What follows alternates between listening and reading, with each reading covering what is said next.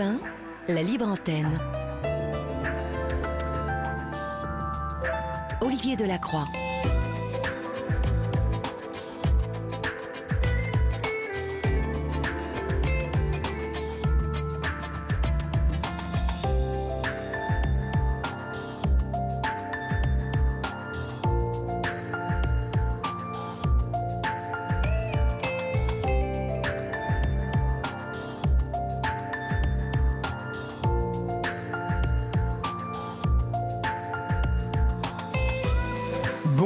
Toutes et à tous. J'espère que vous allez bien. J'espère que vous êtes euh, bien installés chez vous. Euh, j'espère que la vie est belle, euh, puisque pour nous, elle est belle à partir du moment où nous vous retrouvons chaque soir et que nous savons que nous allons passer ces presque trois heures avec vous, à vos côtés, chers amis. Vous le savez, c'est la libre antenne d'Europe 1 et c'est euh, votre émission à vous, euh, où vous êtes au centre de tout ce qui se dit, de tout ce qui se raconte et de tout ce que nous allons pouvoir échanger sur euh, la vie, sur nos vies, afin d'identifier ici et là, à travers vos mots, à travers vos témoignages, eh bien, peut-être un peu de nos vies à nous.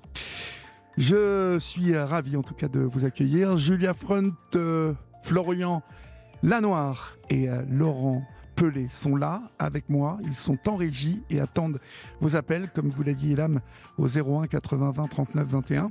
Vous pouvez nous écrire vos SMS au 7 39 21, suivi du mot nuit écrit en lettres majuscules, suivi d'un espace. Et puis, euh, vous pouvez aussi, euh, vous le savez, nous euh, écrire sur la page Facebook euh, d'Europe 1 où vous êtes dix nouveaux membres aujourd'hui et nous vous souhaitons donc la bienvenue. vous ne cessez d'arriver chaque jour, une bonne dizaine chaque jour. Donc nous sommes bien évidemment ravis de vous, de vous accueillir. Vous pouvez donc nous écrire vos SMS en privé sur cette page Facebook. Vous pouvez nous écrire vos mails à libreantenne.europe1.fr, libreantenne tout attaché europe1.fr. Et puis, euh, il y a notre adresse postale, ici à Europe 1, la libre antenne, 2 rue des Cévennes, 75 015, Paris. Voilà, sans plus tarder, eh bien, nous sommes toutes et tous prêts. La libre antenne du mardi, c'est parti. Olivier Delacroix est à votre écoute sur Europe 1. Et pour débuter cette libre antenne, nous accueillons Elsa. Bonsoir Elsa. Bonsoir. Bonsoir. Quel âge avez-vous Elsa et d'où nous appelez-vous? Euh, j'ai 41 ans et je suis à Paris.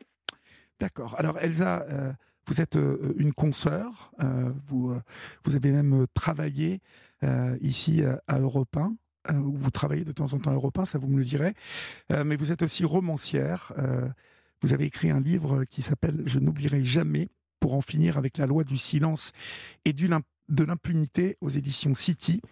Et ce soir, vous allez nous raconter votre histoire. Bon, déjà dans, dans le titre de ce livre, bien évidemment, on a, on a la promesse de, de ce qui s'y raconte. Euh, la loi du silence et euh, l'impunité qui entoure cette loi du silence, euh, quelle est-elle? De, quoi voulez-vous nous parler? La loi du silence. Ouais, en fait, je, vais, je, me disais que j'allais commencer par là où moi ça a commencé. Oui, bah, vous, commencez où vous, voulez. voilà, pour vous amener justement au silence. C'est en fait une, euh, une chose qui m'est arrivée qui peut paraître euh, folle sur le moment, mais qui en fait est extrêmement ordinaire, c'est une amnésie traumatique. Et dans mon cas, elle a duré 30 ans. Et j'en suis sortie il y a deux ans. Et donc, je ne sais pas si vous voulez que j'explique le mécanisme. Alors, e-, expliquez, expliquez-le parce que nous savons que, par exemple, euh, Flavie Flamand, euh, que j'ai pu rencontrer pour un tournage dans les Jeux d'Olivier, euh, a parlé hein, de, cette, de cette mémoire traumatique, en fait, et les souvenirs qui sont enfouis pendant des années et qui explosent hein, d'un seul coup après, plusieurs années, remontent à la surface. et donc, cette mémoire traumatique, c'est comme ça qu'on l'explique. En fait, c'est ça, ouais. C'est quand on vit un événement qui est trop violent ou extrême pour, pour une personne, en fait, euh, qui représente presque un danger euh, vital, et eh ben le, cerveau euh, qui fonctionne finalement plutôt bien malgré tout se met en veille et permet de surmonter sur l'instant T l'épreuve et donc fait disjoncter en fait le circuit émotionnel et la mémoire. Et c'est ce processus-là du, du, corps en fait qu'on appelle l'amnésie traumatique. C'est un court-circuit en fait du cerveau. Et les faits qui sont eux vécus, ils vont rester dans la mémoire. Oui. et une partie et dans une partie non consciente en fait qui va gérer après nos, tous nos états émotionnels dans la vie et, et dans la vie consciente. Voilà. Donc c'est très c'est très enfoui, mais c'est très présent en fait. Mhm. Enfin, le, le, souvenir est là, mais on ne s'en souvient pas sur le plan du conscient, ce qui nous amène à vivre en permanence des événements étranges qu'on ne comprend pas.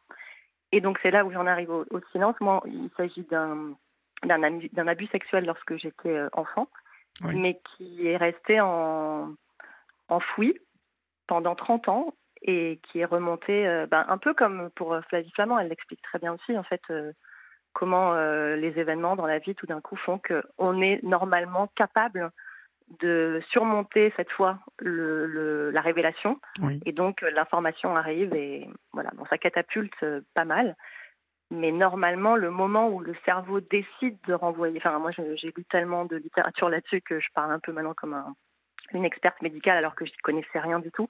Mais une fois que le, le corps décide que l'information peut revenir à nous c'est que bah voilà, il estime qu'on est apte à l'encaisser en tout cas, chose qu'on n'était pas euh, au moment des faits en fait. Mhm. Alors euh, certaines victimes que j'ai pu rencontrer, euh, victimes donc de cette mémoire traumatique, évoquent des circonstances particulières pour que cette mémoire traumatique remonte d'un seul coup à la surface Est-ce que ah, le processus où, ça revient? bah, C'est par exemple, j'ai rencontré une, une, femme qui a 48 ans, lorsque les portes du métro claquent d'un seul coup à ras de son nez, euh, eh bien c'est l'explosion. C'est le début de, voyez, de, de, la remontée de la mémoire traumatique.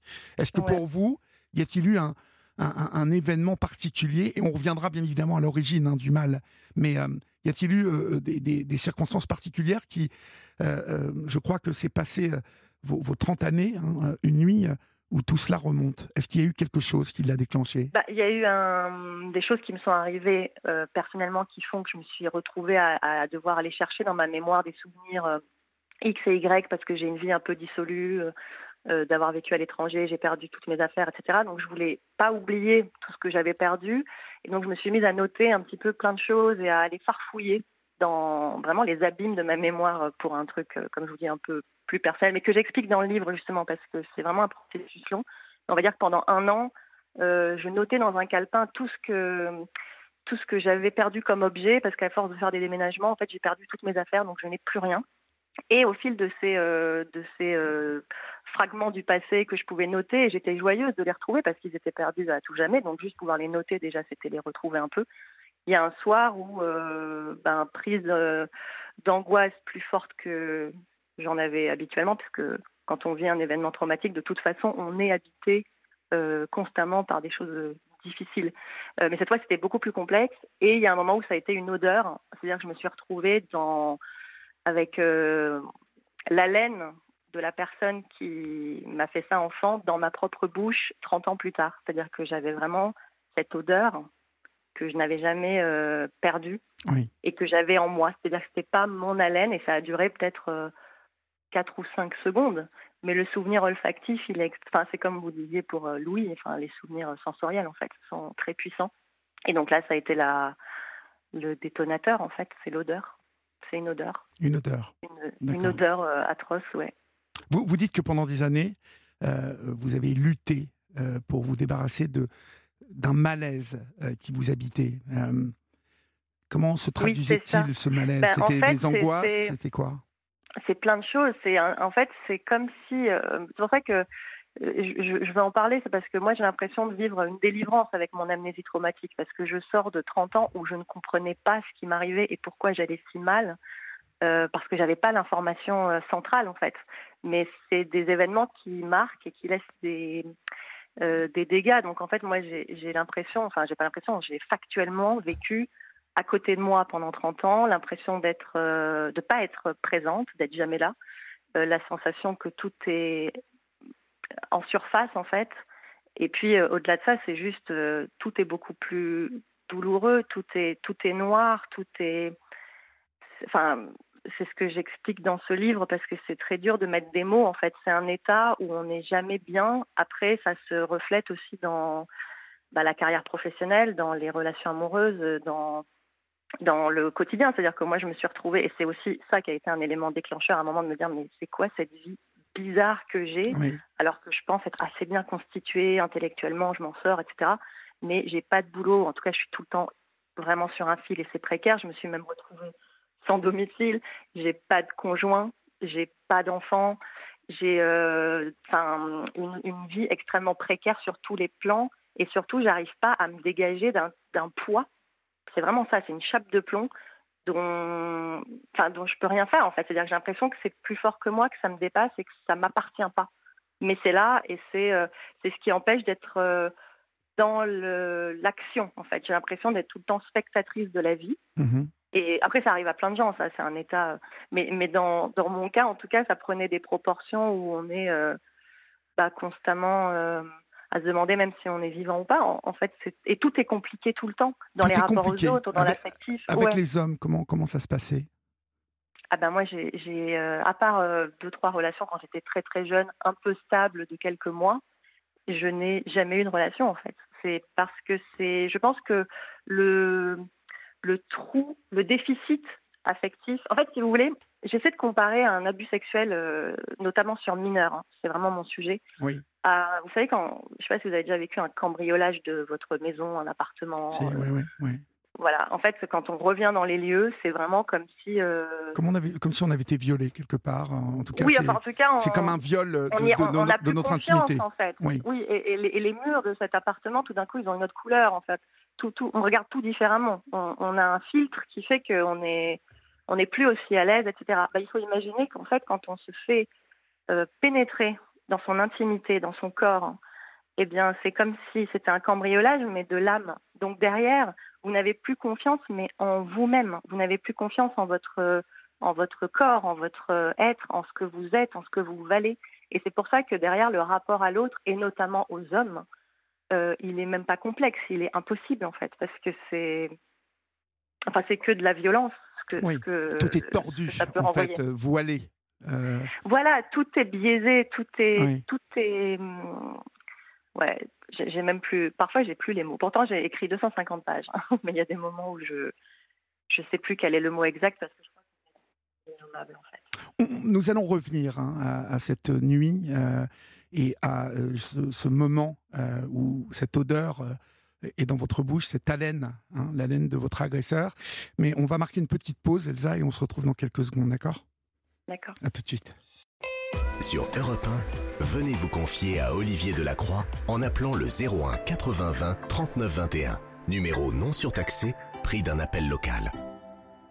Il est 22h30, nous sommes euh, bien évidemment sur Europe 1 et c'est euh, la libre antenne. Elsa, euh, ce soir là de 2021, donc cette, cette odeur ressurgit, une, haleine plus précisément désagréable qui, n'est pas la vôtre. Vous l'associez tout de suite à quelque chose, cette haleine? Bah oui, parce que cette haleine, et c'est ça que quand je, disais que c'est pire, c'est parce que c'est vraiment euh, euh, l'intérieur de soi, une haleine. C'est pas une odeur qui m'est venue de l'extérieur, c'est venu de mon intérieur. C'est-à-dire que c'est ma propre odeur de bouche qui s'est transformée le temps de quelques secondes.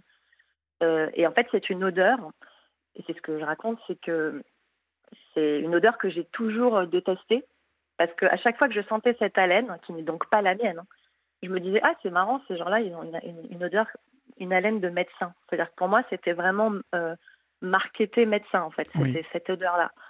Et là, c'est la, mais c'est une, c'est une haleine, enfin, si vous voulez, euh, moi j'ai un sens de l'odorat assez pointu. On a tous, en fait, des, il, doit peut-être y avoir euh, cinq grandes catégories d'haleines dans la vie. On reconnaît des haleines euh, de gens qui des haleines communes, etc. Et donc là, j'avais une haleine que je connaissais que j'ai reconnu plein de fois dans ma vie, sauf que cette fois, elle était dans ma bouche et je me suis dit, oh là là, je sens, moi, l'odeur de l'haleine de médecin chez les gens d'habitude. Enfin, c'est quoi ce truc? Et là, d'un coup, ça a été un... En fait, c'est comme un feu d'artifice dans la tête parce que ça, tout explose et soudain, ben, j'ai...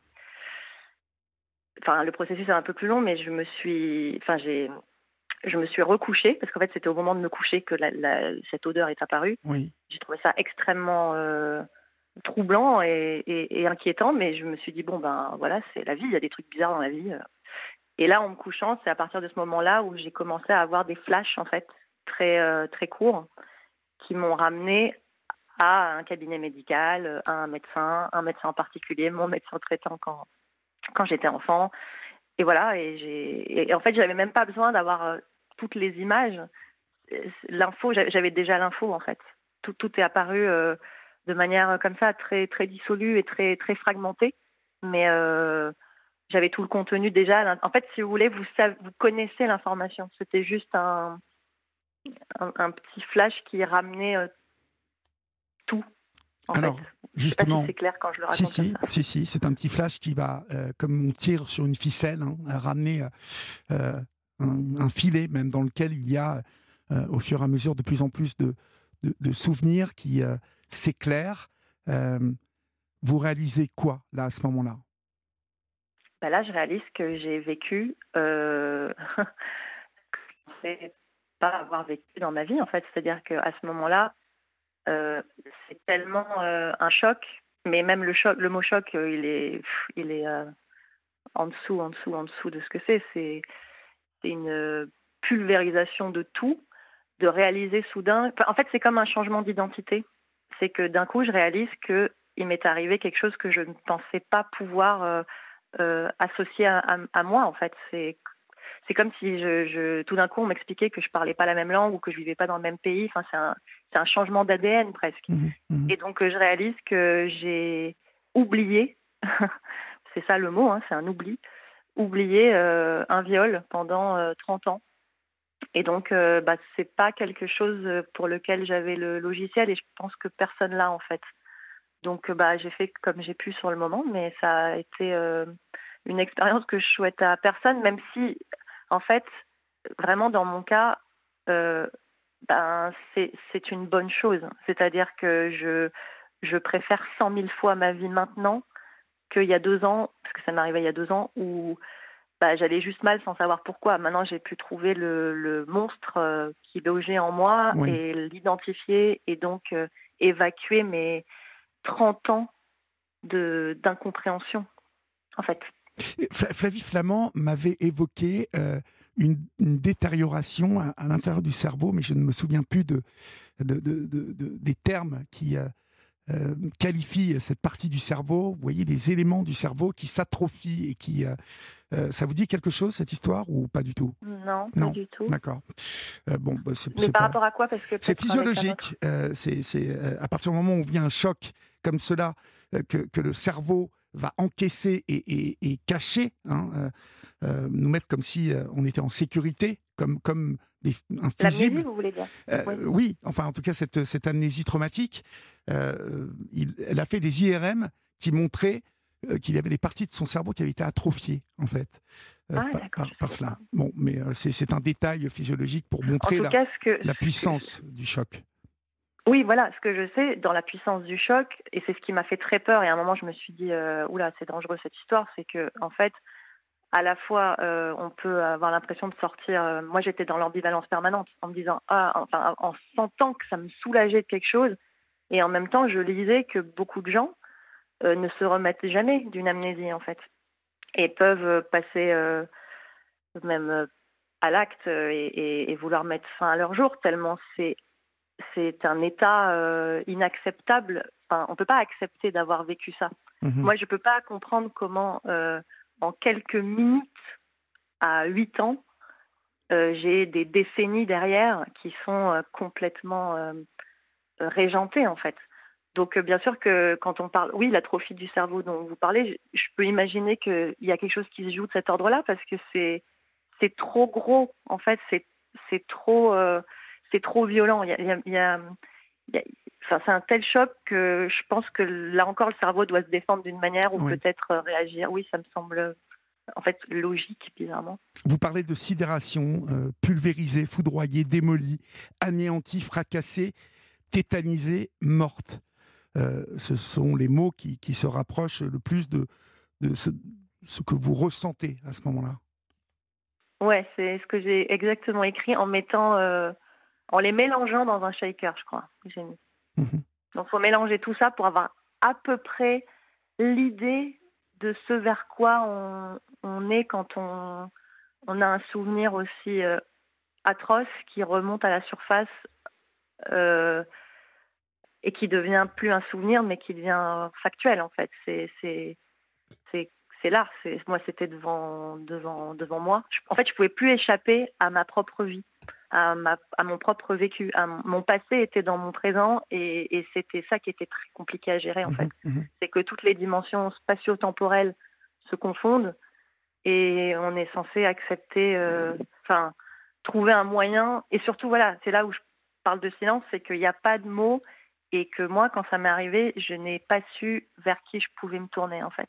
Je, je, j'ai dû gérer ça toute seule. Ouais. Mhm. Ah, vous, vous, vous, dites même que vous auriez préféré retomber dans l'amnésie, tellement c'était horrible. Ah ben de temps en temps, je me le dis encore, même si euh, on va dire que si le temps est découpé en pourcentage, 90% euh, de mon temps, je suis encore une fois euh, tellement soulagée d'être sortie de mes 30 ans de prison là que prison émotionnelle j'entends hein, que voilà tant mieux mais en même temps il y a toujours une partie de moi qui ne veut pas accepter parce que c'est c'est vraiment euh, je suis pas sûre de l'accepter un jour en fait ces 10% là. Ben, tout cela est lié aussi justement et on retrouve cette frustration quelque part et cette non acceptation dans dans, le titre de votre bouquin, hein, je n'oublierai jamais, pour en finir avec la loi du silence et, l'impunité, parce qu'il y a euh, dans euh, le, choc, euh, le traumatisme que vous avez vécu et, je dirais, l'injustice d'une enfant agressée dans un cabinet où normalement elle doit être en sécurité par un adulte et par un médecin de surcroît, il y a sans doute cette notion de, de l'irrattrapable, c'est-à-dire de, de l'inconsolable, de, J'entends par là que, que, le temps vous a échappé là et qu'il n'y aura pas de punition pour euh, le monstre en plus. Euh, est-ce que c'est quelque chose qui est difficile à vivre, ça aussi? Bah oui, c'est ça. C'est le sujet euh, un peu dans le deuxième aspect de ce, travail et de là, ma prise de parole. C'est parce que je crois qu'il y a beaucoup de choses qui peuvent changer et qu'en fait, c'est terrible de se réveiller d'une amnésie traumatique et au moment où on s'en réveille, de se dire Ah, mais soit c'est prescrit, parce que la loi a un tout petit peu changé. Donc en fait, moi, ce qui m'est arrivé en plus, c'est que dans mes premières lectures, parce que tout de suite, j'ai voulu comprendre euh, ce qui était possible de faire. Enfin, j'ai passé les quatre jours qu'on suivit enfermé chez moi à lire tout ce que je pouvais dans tous les sens. Et donc, euh, jusqu'à la loi Chiapas de 2018, c'était euh, prescrit 20 ans après la majorité.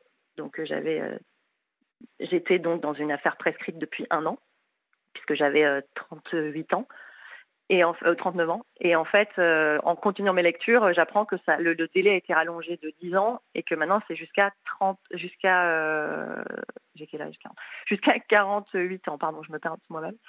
Et donc en fait là, tout d'un coup, j'avais quelques années devant moi pour porter plainte. Mais si vous voulez, en fait, ce qui est terrible dans ces cas-là, c'est que plus vous faites de lecture, de toute façon, plus vous comprenez qu'une plainte sur ce genre de choses, c'est, enfin, ça n'a aucun sens. C'est-à-dire qu'il n'y a pas de preuves, il n'y a rien et que même s'il y a des preuves, c'est tellement compliqué, enfin, c'est des procès presque perdus d'avance, et il faut avoir la force de faire ça. Il faut avoir vraiment le courage euh, d'aller sur le terrain judiciaire qui me semble être encore plus compliqué que la propre acceptation avec soi-même. Donc en fait, moi, je me suis retrouvée devant une nouvelle problématique qui est celle du juridique où je me suis dit ah mais en plus on est dans une société qui finalement tolère euh, la prescription dans le cadre des abus sexuels sur mineurs, alors que, à mon sens, je, ne vois pas comment on peut prescrire de tels actes. Et en plus, la prescription, ça n'a rien de. C'est pas une condamnation à mort, hein, la prescriptibilité. C'est juste que, en tant que personne abusée enfant, on a envie de se dire que la société, elle, ne va pas oublier quelque chose que vous ne pouvez même pas oublier vous-même, en fait. Tellement c'est grave, tellement c'est destructeur, tellement c'est. C'est pas juste un petit délit, un abus sexuel sur mineur. C'est vraiment un crime. C'est vraiment. Et je pense qu'on est encore en dessous de la prise de conscience de ce que ça représente, en fait, en termes de dégâts et de conséquences. Et c'est pour ça que je parle d'impunité, c'est parce que même si j'avais voulu faire une quelconque démarche euh, juridique, euh, ce serait juste m'épuiser pour, euh, pour rien. Donc aujourd'hui, si je fais ça, c'est plus pour voilà, empêcher que ça, que ça empire, que ça continue. Enfin, j'empêcherai rien du tout toute seule, mais prévenir, alerter que que c'est trop grave pour être si peu pris au sérieux parce qu'en fait c'est pas un ou deux spots télévisuels, c'est pas euh, quelques euh, rapide campagne de communication ou quelques slogans qui, qui vont changer les choses. C'est vraiment et c'est pas les politiques ne pourront pas tout faire d'ailleurs. C'est vraiment à chacun, je crois individuellement, de prendre conscience des enfants qui y a autour de nous et d'être tous mobilisés pour avoir une pour vivre dans une société qui n'est pas dans ce tabou. Vous voyez ce que je veux dire? Oui, je vois, je vois. Euh, vous, vous, vous, avez eu envie de, de vous venger quand même euh, de, de, de, cet homme? Est-ce que vous avez... Ben, bizarrement, non. Non. Fait, c'est assez incroyable ça. Je, je, pense que ça, c'est vraiment... Euh... Non, c'est envers moi. C'est vraiment ce qui, me, ce qui me vient, moi. La, ça, la haine. Ouais. ouais. mais bizarrement, en fait, Envers je vous? comprends pas non plus.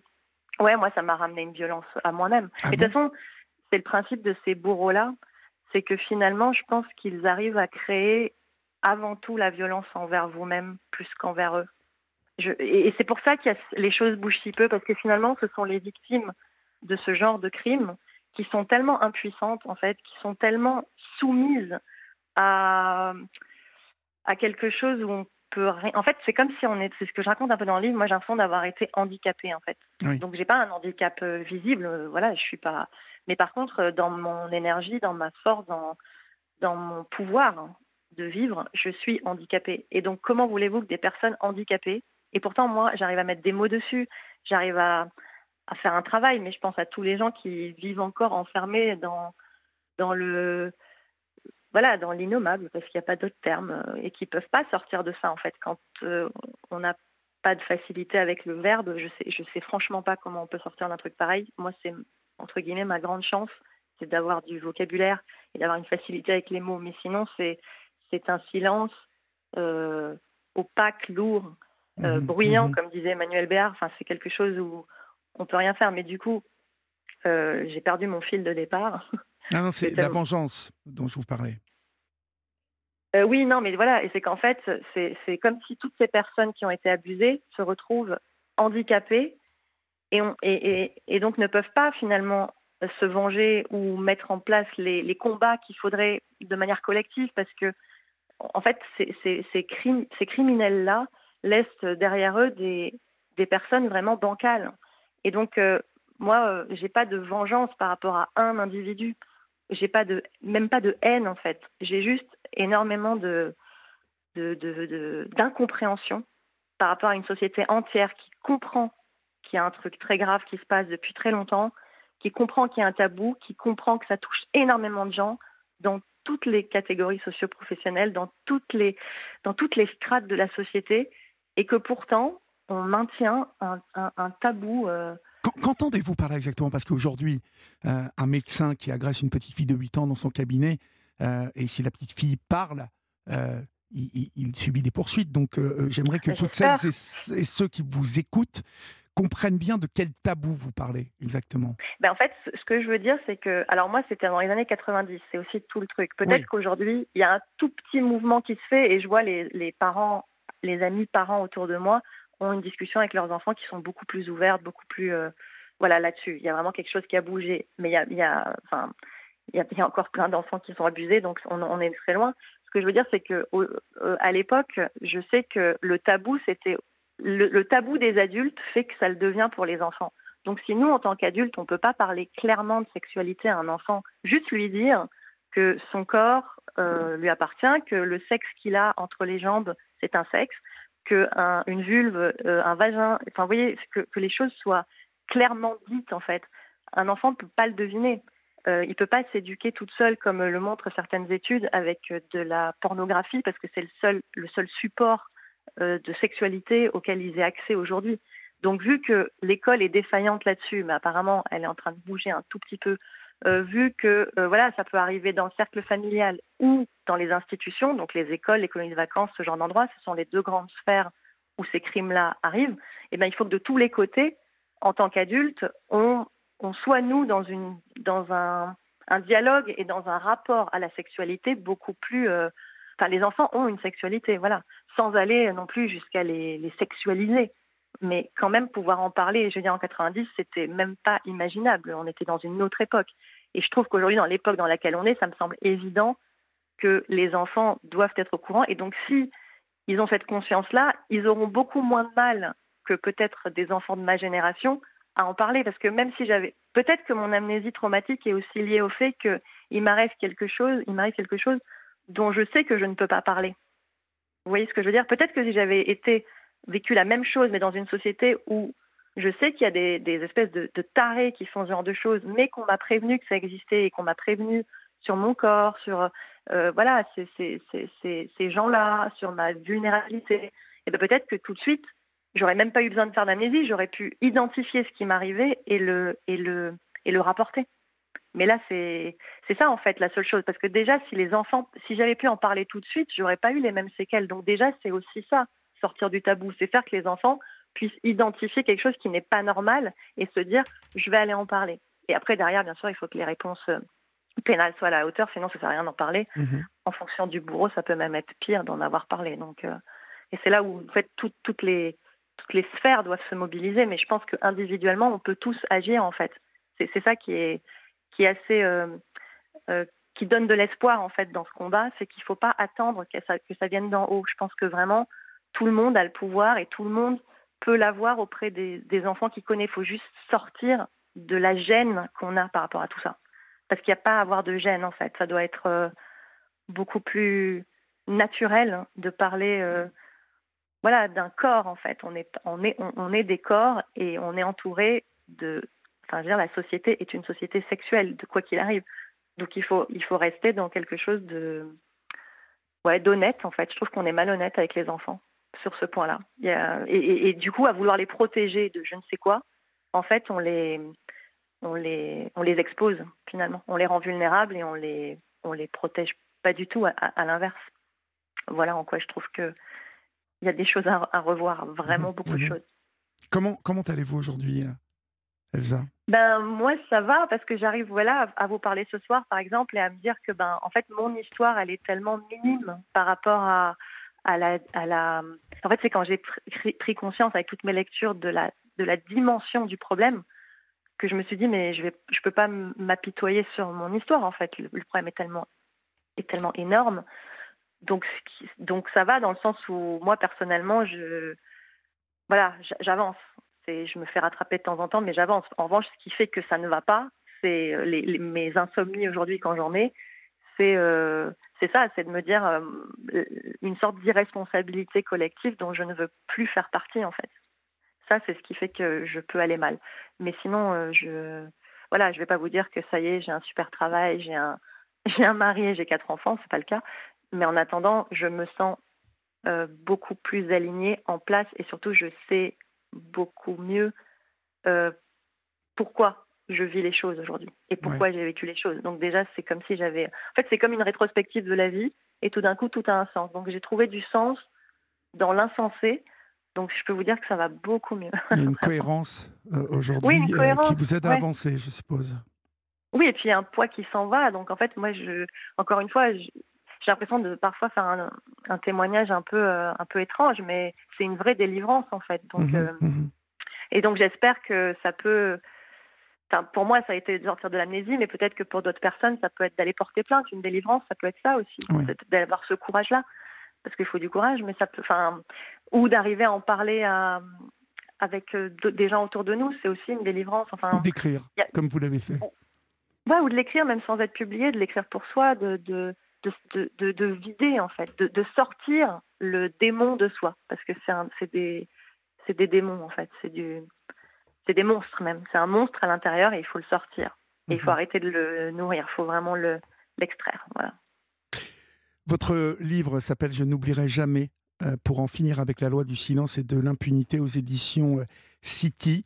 Euh, merci pour votre témoignage ce soir, Elsa, et merci pour cette cohérence retrouvée, parce qu'il faut avoir beaucoup de courage aussi pour témoigner comme vous, vous le faites ce soir. Donc je vous en remercie grandement. Mais je vous remercie de m'avoir permis de prendre la parole. Je vous en prie. Passez une bonne soirée. Au revoir. Vous aussi. Merci. Au revoir. Europe 1, il est 23h. Venez vous confier à Olivier Delacroix au 01 80 20 39 21. Excusez-moi, euh, j'ai euh, entendu le carillon, donc moi je suis un bon petit élève et euh, voilà. Donc il n'est pas encore 23 h hein, il est 22h52. L'occasion pour moi de vous parler de la partition d'Amblin Roche qui tous les matins dans Europe 1 Bonjour à 6h20 exactement vous raconte en chanson les petites histoires qui se cachent derrière les grands artistes. Demain, c'est l'histoire du titre Le Sud de, Nino Ferré. Euh, voilà, donc euh, sorti ce vendredi de trois doubles albums best-of à l'occasion du 25 anniversaire de la disparition de Nino Ferré. Demain, Ombline, dans Bonjour, Europe Bonjour, vous expliquera donc l'histoire de ce titre, Le Sud. Vous savez, on dirait le Sud. Voilà. Euh, il est 22h53 et nous accueillons maintenant Liora Noémie. Bonsoir. Bonsoir. Bonsoir. Quel âge avez-vous, Laura Noémie? J'ai 20 ans. D'accord. Et d'où m'appelez-vous? De Paris. D'accord. De, quoi voulez-vous me parler? Alors, euh, ce soir, je voulais rebondir un peu sur euh, une actualité qu'on met beaucoup sous le tapis. Euh, donc, je voulais rebondir un peu par rapport à tout ce qui se passe en ce moment vis-à-vis de, des lacunes de la protection de l'enfance. Oui. Alors, je vous écoute, Laura. Alors, euh, quand on regarde sur euh, la semaine dernière, rien que sur la semaine dernière, il y a eu au moins trois ou quatre enfants qui ont été tués par un infanticide. Oui. Et il y, a une, y a une jeune fille qui est suicidée dans, dans un foyer de l'ASE parce que les, les, conditions de placement étaient pas bonnes. Et on sait que très très souvent, il y a dû avoir cette semaine dans le silence encore une fois, euh, des enfants agressés d'agressions sexuelles et d'inceste. Et tout ça, ça se passe dans le plus grand des silences et c'est un peu comme si personne ne s'en préoccupait. D'accord. Et comment êtes-vous au courant de cela, euh, Laura Noémie, vous? Alors, je suis engagée euh, pour le collectif Enfantiste. Oui. Qui, qui euh, Explique-moi ce que c'est que ce collectif.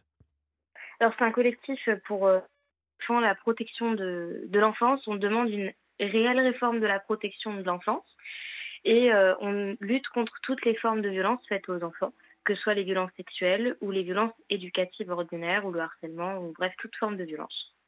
Et donc on fait des actions et on en a fait une d'ailleurs récemment sur euh, la question des infanticides parce que nous du coup on fait une, certaine veille euh, une veille une veille documentaire pour toujours être mis au courant. Et donc, euh, on avait vu qu'il y avait eu plus de 40 euh, enfants décédés depuis le début de l'année. Et donc, on a décidé de faire une action devant l'hôtel de ville de Paris. Et j'ai été très frappée de voir le visage des gens, en fait, qui étaient très surpris.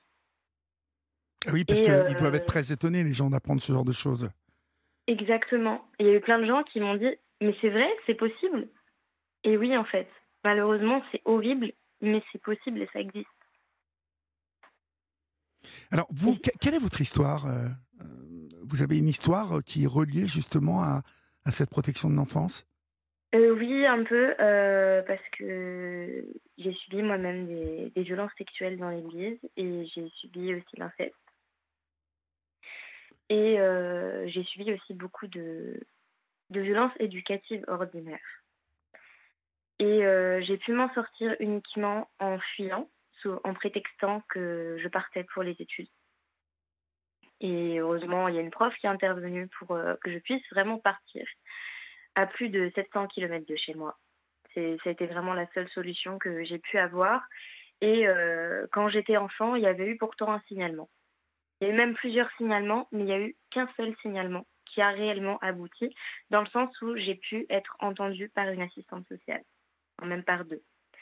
Mais euh, ça n'a pas été jusqu'au bout, dans le sens où normalement, quand il y a un signalement, on va vérifier la maison de l'enfant. Si ma maison avait été vérifiée, il y aurait eu beaucoup de choses que les, assistantes sociales auraient pu comprendre. Mais évidemment, notre maison n'avait pas été vérifiée. Et euh, en plus de, cela, quand il y a eu, euh, du coup, quand j'ai été écoutée par ces assistantes sociales, on m'a demandé si tout se passait bien à la maison. Et comme euh, juste avant, euh, ma famille m'avait bien dit que j'avais pas intérêt de dire quoi que ce soit, sinon j'allais faire exploser la famille, j'ai dit que tout se passait bien. Mais pourtant, mon corps montrait l'inverse, puisque je transpirais énormément et je tremblais. Un enfant qui vous tremble en vous disant que tout va bien, c'est qu'il vous ment. Mais pourtant, bah, c'est ils ont juste pris en note le tout va bien. Que, faisaient vos parents dans tout ça, en fait Parce que qui, qui vous protégeait, en fait Personne? Personne, parce que en fait, euh, j'ai pas été reconnue par mon père. J'ai eu des liens avec mon père que quand je suis arrivée sur la fin lycée et après euh, à mes études supérieures surtout. Et ma mère, en fait, elle m'avait confié à une autre personne de la famille. Et ma mère, en fait, c'était plutôt côté négligence parce qu'elle ne, ne, pouvait pas supporter de, de gérer les enfants. Et euh, la personne de la famille chez qui j'habitais, bah, c'était les, les, violences pures et dures en fait. D'accord. Et donc vous vous êtes engagé dans cette association donc qui, qui a la vocation donc de, de quoi? De faire avancer les lois, de, de, de dénoncer d'abord pour faire avancer les lois? Oui, alors euh, nous, c'est plutôt à viser euh, de sensibilisation grand public parce qu'on croit que plus on va sensibiliser le grand public, plus ce grand public va pouvoir faire des demandes aux politiques. Et ces politiques-là seront à même, enfin, d'apporter des règles à la hauteur de la protection de l'enfance. Notamment, euh, une des nombreuses choses qu'on réclame, c'est de recentraliser l'ASE. Quand on dit ça, recentraliser l'ASE, ça ne parle pas à grand monde. Et là, c'est pas forcément réellement dans l'agenda politique parce qu'il n'y a pas cette personne qui porte le sujet. Mais on croit que plus il y aura en fait de la masse qui vont porter des sujets autour de l'enfance, plus en fait les politiques vont nous écouter. Comme on le voit avec la question du harcèlement. Ça avance trop lentement, beaucoup trop lentement, mais c'est uniquement parce qu'il y a des gens qui en parlent que les politiques en en parlent enfin. Oui, bien évidemment. Euh, mais est-ce que vous avez l'impression que les choses avancent vraiment? Parce que sur cette, euh, sur cette antenne, nous n'avons de cesse d'entendre des témoignages euh, évoquant justement toutes les lacunes de, de l'ASE, tous ces placements où ça se passe mal, euh, euh, un rapport avec les parents euh, qui, ne comprennent pas ce qui leur arrive. On, a vraiment l'impression qu'il y a une, incompréhension de la part des parents. et ensuite, bien évidemment, on, évoquera avec vous encore pendant pendant la, deuxième partie de cette émission, euh, justement ce rapport difficile avec les éducateurs. On laisse euh, euh, l'info arriver sur Europe 1 et on se retrouve dans quelques secondes. À tout de suite. Il est 23h passé de 3 minutes, vous êtes sur Europe 1 et c'est la libre antenne d'Europe 1. Vous pouvez composer le 01 80 20 39 21. Bien évidemment, nous sommes là encore pendant deux heures et jusqu'à 1 heure du matin, vous le savez. Vous pouvez si vous voulez me parler. En tout cas, moi j'ai envie de parler avec vous, donc euh, n'hésitez pas. Euh, vous pouvez aussi nous écrire au 7 39 21 suivi du mot nuit écrit en lettres majuscules, suivi euh, d'un espace. Et puis demain, je vous donne rendez-vous avec Stéphane Bern, qui, comme du lundi au vendredi, chaque jour de 15h à 16h, dans Historiquement Vôtre, vous parle d'histoire, des lieux et des personnages qui ont façonné l'histoire. Et demain, Stéphane parlera de l'histoire de Crésus, le roi riche comme Crésus. Invité Kevin Leloup, historien, auteur du livre Crésus, le plus riche des rois de Lydie aux éditions Perrin. Historiquement vôtre, c'est euh, tous les jours du lundi au vendredi sur Europe 1 de 15h à 16h. Euh, il y aura Noémie. Euh, donc nous allons conclure donc tout cela en fait aujourd'hui devant l'incompréhension de tous ces parents, devant euh, de, nombreux ouvrages, de nombreux euh, articles qui sortent sur euh, le, non-fonctionnement de, de l'ASE. Vous, vous, gardez espoir que ça change parce que je, crois savoir qu'on a une ministre aujourd'hui qui s'occupe vraiment mieux des choses, en tout cas visiblement. Alors, moi, j'ai espoir que, que ça avance. Alors, je ne souhaite pas trop me prononcer sur la question euh, purement politique, mais j'ai espoir que ça avance et pas que à ce niveau-là. Parce qu'en fait, il y a. Euh, c'est très lent, trop lent, beaucoup trop lent. Parce que il y a trop d'enfants encore qui sont victimes de violences en attendant que les choses changent et que les choses bougent, et ce n'est pas normal.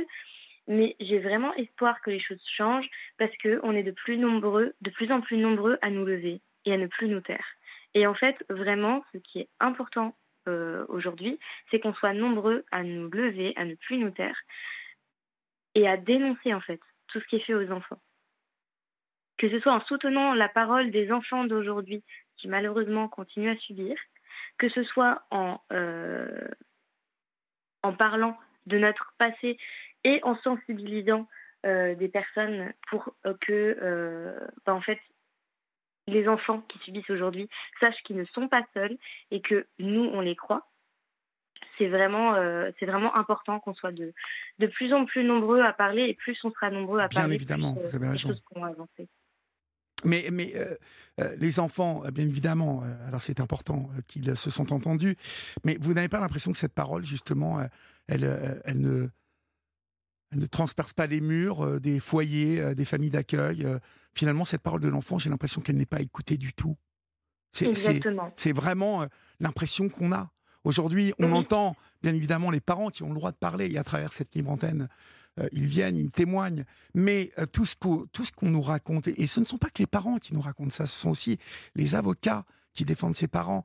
Euh, jamais, pratiquement jamais, la parole de l'enfant émerge dans, dans ces situations. J'entends par là que souvent les enfants ont envie de rentrer chez eux. Euh, Alors, et ils ne euh, sont là, pas vous- entendus. Là, là, vous évoquez un, un certain cas de figure où les enfants, euh, je pense que vous évoquez le, le cas des placements euh, abusifs, où les enfants veulent retourner chez eux. Exactement. Mais aussi, à contrario, quand les enfants auraient besoin d'être placés, auraient besoin d'être mis en protection, ils ne sont pas entendus. En fait, dans, toute, dans tout cas de figure de violence et dans toute forme de violence faite aux enfants, elles sont faites parce que l'enfant n'est pas entendu. Et c'est fait uniquement parce qu'on est dans un système de société où il y a une oppression de l'adulte sur l'enfant, ce qu'on appelle l'adultisme. Et autant que cet adultisme sera toujours en place, en fait, la parole de l'enfant ne sera pas entendue. Que ce soit dans les familles où l'enfant est victime de violence, que ce soit quand l'enfant va se confier à un adulte, à l'école ou autre, que ce soit quand l'enfant demande de, rentrer chez lui quand il y a eu un placement abusif, l'enfant n'est pas entendu parce qu'en fait, on silencie la voix des enfants parce qu'elle serait moins importante. Alors que tout être humain né égaux et libre en droit, c'est les droits fondamentaux qui le disent. Donc l'enfant devrait être entendu. Très bien. Eh bien, écoutez, merci beaucoup, euh, Liora euh, Noémie. Rappelez-moi le nom de votre collectif. Le collectif Enfantis. D'accord. Bon, écoutez, euh, bravo. Et puis, euh, courage à vous pour le combat que vous, vous menez avec vos, vos collègues, parce qu'il il reste beaucoup de choses à faire. mais n'hésitez pas à nous tenir au courant, bien évidemment. Oui, ben, c'est cela. Là, d'ailleurs, justement, la, notre fondatrice, euh, Claire, a réussi à, à mettre en, en, en place un certain mouvement pour le 18 novembre. On va se réunir dans toute la France, dans cette grande ville euh, française, où en fait on va dénoncer euh, toutes ces violences faites aux enfants et on va descendre dans la rue pour dénoncer ces violences-là, justement. Très bien. Ben, écoutez, nous serons à vos côtés. On vous souhaite une bonne soirée, Liora No- Liora Noémie. Merci beaucoup. Au revoir. Au revoir. Nous accueillons maintenant NK. Bonsoir NK. Bonsoir Olivier, merci de, vous, de m'accueillir euh, sur la libre antenne. Je vous en prie. D'où nous appelez-vous NK Je vous appelle des Hauts-de-Seine. D'accord. Et quel âge avez-vous? J'ai 50 ans. D'accord. De quoi voulez-vous me parler? Je voulais vous parler de plusieurs choses et plus particulièrement de Novembre Perle. Connaissez-vous Non, Novembre pas du Perle, tout. Olivier? Je, ne- je ne connais pas Alors, du tout. Oui, vous n'êtes pas le seul, hélas. Alors, Novembre Perle, pour faire simple, c'est le mois de la sensibilisation au cancer du poumon. C'est l'équivalent d'Octobre Rose, mais pour les cancers du poumon. Et c'est un événement annuel qui dure tout un mois et qui est malheureusement trop peu, qui est très méconnu, aussi bien des journalistes que des, des oncologues eux-mêmes. D'accord. Oui. Alors, parlez-moi, je vous écoute, dites-moi. Vous- Alors, c'est le moment, c'est le moment justement d'attirer euh, l'attention des uns et des autres sur, euh, sur les cancers du poumon. Oui. Il n'y a pas qu'un seul cancer Oui. du poumon. Et en fait, c'est euh, on fait le focus sur, sur ces pathologies-là. Et euh, ça passe par tout type d'événements. Je vais en parler, je vous en dirai un peu plus euh, plus tard.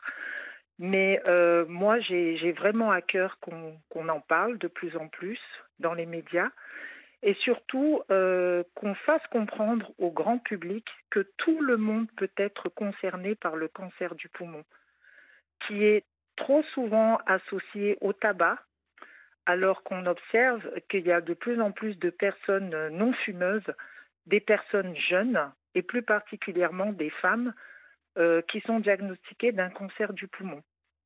On peut pratiquement parler d'une véritable épidémie aujourd'hui. Donc quand je parle de personnes jeunes, je parle de trentenaires, euh, de personnes de quadra, qui ont une vie euh, parfaitement saine, qui ne fument pas, qui pratiquent du sport, qui mangent sainement et qui, voilà, un jour euh, se voient annoncer un diagnostic tel que celui-ci. Et je parle en connaissance de cause car c'est mon cas. J'ai été diagnostiquée il y a presque un, trois ans, jour pour jour, d'un cancer du poumon, alors que je n'ai jamais fumé. Oh voilà. vous n'avez jamais fumé, quoi. Jamais, je n'ai jamais fumé, ni même euh, été euh, soumise au, tabagisme euh, passif. Donc je me suis pris une véritable claque parce que j'ai grandi en pensant, comme beaucoup d'autres personnes, que seules les personnes qui ont fumé, beaucoup fumé, pouvaient être concernées par cette maladie. Et ce n'est pas le cas aujourd'hui. Le cancer du poumon est, multifactoriel. D'accord. Voilà. Et donc, vous vous êtes retrouvé avec un, un, cancer euh, euh, dont on, ignore complètement euh, l'origine? Alors, dans mon cas, ce serait une mutation et plus, précisément une fusion. Alors, c'est un peu complexe, hein, je, ne, je ne donnerai pas de, plus de, de détails, mais c'est une fusion et dans mon cas, euh, la difficulté, c'est que c'est une fusion extrêmement rare. Quand je dis extrêmement rare, c'est 0,2% de patients concernés. Voilà. C'est-à-dire que la, fusion dont je suis porteuse s'appelle NRG1 et à ce jour, je ne connais aucun autre patient NRG1. D'accord, donc euh, c'est quand même exceptionnel c'est exceptionnel. Mais il y a d'autres mutations qui existent. La plus connue est ALK. Et vous avez aussi une mutation qui s'appelle ROS1. Et euh, la plupart des personnes concernées euh, sont des personnes non fumeuses. Et on s'oriente aujourd'hui, parce que bien sûr les recherches se poursuivent pour savoir de, de, quoi ils retournent, d'où, qu'est-ce qui pourrait expliquer ce phénomène-là. Bon, ce serait lié aux particules fines à la pollution. À la pollution, ouais, bah oui, parce qu'il y a bien une origine à tout ça. Tout à fait. Bon, peut-être au-delà d'une fragilité de vos poumons, euh, ou en tout cas d'un terrain euh, euh, propice à être fragilisé par l'environnement polluant. oui. Mais il y a, y, a, y, a, y a, sûrement des facteurs qui, qui déclenchent ce, ce, ce cancer. vous, vous êtes en rémission, MK euh, j'aurais aimé que ce soit le cas. Je suis toujours en traitement aujourd'hui. Quel type euh, de traitement, MK Alors, je suis euh, en chimio actuellement. Oui. Après avoir connu, enfin, j'ai un parcours qui est, qui, qui, est quand même assez particulier. il y a eu beaucoup de loupés dans mon parcours. Donc, j'ai été diagnostiquée, comme je le disais précédemment, il y a, il y a presque trois ans, jour pour jour. Oui. Euh, à cette époque, la tumeur était parfaitement localisée et opérable. C'était une chance, hein, il faut le savoir, on n'en est pas toujours conscient. J'ai donc été opérée, euh, j'ai eu quatre cures de chimio adjuvantes. Donc le but était vraiment de débarrasser mon organisme d'éventuelles euh, cellules cancéreuses. J'ai été en rémission malheureusement pendant un temps très court parce que j'ai rechuté en 2022 et le, cancer était euh, à ce stade-là devenu métastatique. Donc maintenant, on va dire que je suis traitée sur le long cours. On parle plus de, de, maladies euh, chroniques aujourd'hui. Oui. Voilà. Et, donc, vous en êtes où dans, dans le, le, traitement que vous suivez aujourd'hui? Alors, je, suis toujours euh, en traitement, donc toujours en chimio. J'y suis une fois par semaine pendant trois semaines et puis j'ai ensuite euh, deux semaines de, de, pause. Oui. Voilà où j'en suis avec euh, des bilans sanguins, euh, des tests urinaires, des radios, des scanners pour, pour suivre un peu tout ça, s'assurer que les lésions diminuent ou du moins se stabilisent et que surtout de, que de nouvelles lésions n'apparaissent pas. Oui, oui. Voilà. C'est voilà. C'est quand même un sacré parcours hein, que vous suivez. C'est un sacré parcours. C'est un sacré parcours. Et mais heureusement, je ne suis pas seule parce que j'ai effectivement ma famille, notamment ma maman. J'ai des amis, j'ai des collègues et je fais partie d'associations de patients dont j'aimerais parler, si vous me le permettez. Bien évidemment. Alors, je fais partie d'une association qui s'appelle Alque France Cancer Poumon, oui. dont la marraine est Clémentine Célarier, depuis peu. Et voilà, cette association euh, soutient les patients et les malades. Elle propose également des soins de support. Elle organise des événements afin de lever des fonds. Euh, par exemple, dans le cadre de Novembre Perle, nous allons organiser un challenge bien-être le euh, week-end du 18 et 19 novembre. C'est ouvert à tous, pas seulement aux membres de l'association, pas seulement aux malades, à, tous, même vous, Olivier, vous pouvez vous inscrire. voilà, en passant par le site de l'association Alque France Cancer Poumon. Et donc, euh, pendant ce week-end, vous pouvez accéder de façon illimitée euh, à un certain nombre d'activités. Pilates, sophro, danse, diététique. Et euh, cette année, nous avons la chance d'être accompagnés par une triple championne de boxe, française et anglaise, je crois, oui, également écrivain Aya Sissoko, voilà, qui va proposer un cours le 19.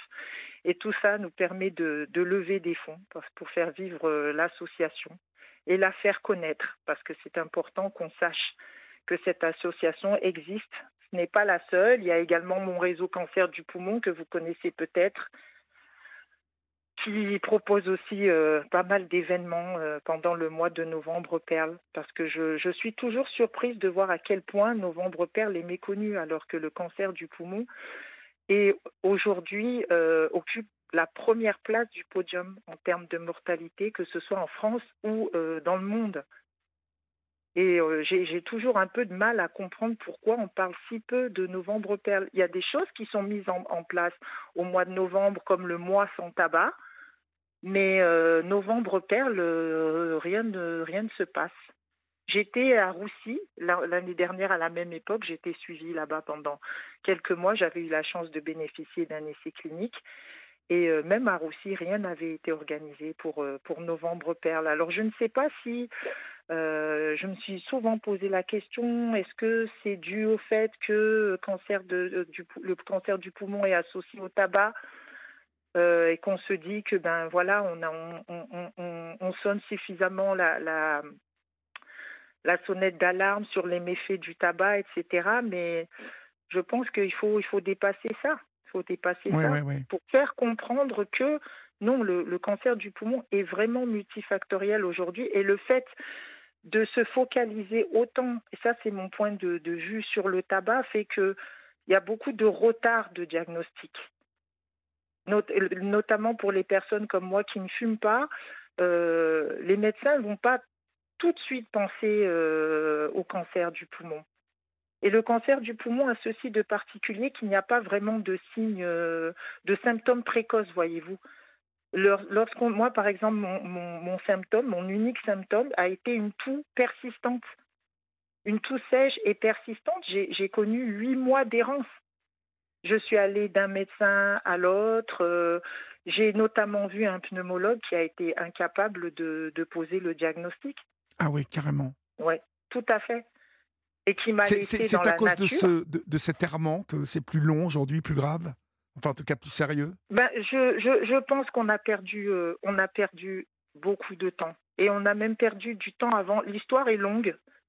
L'histoire est tellement longue, le chemin est tellement tortueux que ça m'a donné envie d'écrire un livre où je raconte tout ça parce qu'il y a eu une succession de loupés. Euh, quand je regarde en arrière, je me, je me rends compte que ce cancer était déjà visible en 2017. J'ai été diagnostiquée en 2020 parce que euh, il était déjà visible sur un scanner cardiaque. Il faisait un centimètre à l'époque. Il a échappé à la vigilance du radiologue un scanner devait être fait parce que j'avais eu euh, euh, euh, une toux pareille très très importante Et ben, le scanner n'a pas été fait. Et je pense que cette absence de vigilance était due au fait que je ne suis pas fumeuse. C'est l'explication hein, que, que j'ai que j'ai aujourd'hui. Et nous sommes euh, nombreux dans ce cas.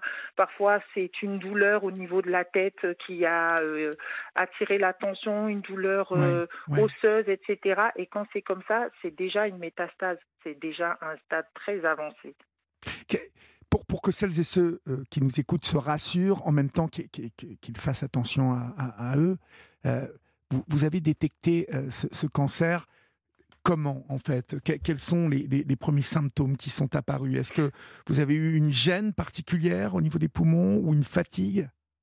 Alors chacun, chacun a effectivement un parcours différent et donc des symptômes différents. Moi, je n'ai jamais été fatiguée. Je n'ai jamais perdu de poids non plus. C'était vraiment cette toux, cette toux euh, incessante et sèche surtout. Et j'ai commencé à tousser euh, peu de temps avant le premier confinement. Mais curieusement, je n'ai jamais pensé que ça pouvait être le Covid. Donc moi, c'est le seul, symptôme que j'ai eu. Et euh, j'ai suivi, comme je le dis souvent, comme je le raconte dans mon livre qui s'appelle Le secret des éléphants, j'ai suivi cette petite voix qui m'a encouragée à ne rien lâcher. Je suis allée voir un généraliste. Je suis ensuite allée voir une ORL qui m'a parlé d'une trachéite, qui m'a tout de même prescrit une radio. J'ai fait la on radio. On a perdu du temps. On a perdu du temps. On a vu une tâche et cette tâche était déjà visible en 2016, ah au moment où je devais faire. Oui. Ça, veut dire qu'il était déjà là, vous pensez? Tout à, oui, je pense, je pense. Ah Après, on ne saura jamais. J'ai pensé poser la question à l'oncologue, est-ce que c'était ça? Mais c'est exactement au même endroit. Et il se trouve que j'ai fait la radio au même endroit en 2016 et en 2020. Et le compte rendu disait même tâche qu'en 2016, mais plus grosse. Et donc, suite à ça, je suis partie faire un énième scanner, enfin un scanner, le scanner qui aurait dû être fait en 2016, je l'ai fait en 2020 à ce stade-là, on ne pouvait toujours pas savoir de quoi il s'agit. On voyait tout simplement cette tâche. Hein. Et euh, j'ai vu une pneumologue et c'est là que euh, je suis. C'est vraiment l'étape qui m'a le plus marqué parce qu'elle m'a fait faire un examen très pointu qui s'appelle le TEP scan. Et à ce stade-là, on aurait pu déjà avoir de forts soupçons, mais non, elle, euh, elle, elle, ne comprenait toujours pas ce qui se passait. Et donc, j'ai été lâchée dans la nature comme ça. C'est quand même. C'est quand même hein. extrêmement grave et il faut ce que vous nous racontez. On va marquer une petite pause, NK, et puis on se retrouve dans quelques secondes. À tout de suite. Oui, à tout de suite. Vous aussi, venez vous confier à Olivier Delacroix au 01 80 20 39 21. Il est 23h30, vous êtes sur Europe 1 et c'est la libre antenne. Vous pouvez composer le 01 80 20 39 21 et peut-être aurai-je le plaisir de vous parler tout à l'heure, chers amis. Pour l'instant, nous sommes avec vous, NK. Pardon, NK, euh, vous, parliez de cet errement quand même médical, de cette errance médicale plutôt, euh, quand même dû à des, à, des médecins qui, qui ont été peu regardants quand même cette tâche, enfin, je ne sais pas, à partir du moment où il y a une tâche, on, pousse plus loin l'examen, le, non? Ben, en principe, oui. C'est vrai que certains nodules pulmonaires sont tout à fait bénins, mais ce n'était pas mon, cas. J'aurais bien voulu que, que ce soit le cas, mais c'est vrai que euh, après mon passage chez la pneumologue, je, je ne peux que me féliciter d'être d'être revenue à la charge parce que c'est ce que j'ai fait, c'est-à-dire qu'elle elle a posé un, diagnostic de reflux gastro-œsophagien en me disant la chose suivante Madame, si c'est cette tâche que nous voyons euh, sur euh, la radio de 2016 qui vous faisait tousser, vous auriez commencé à tousser en 2016.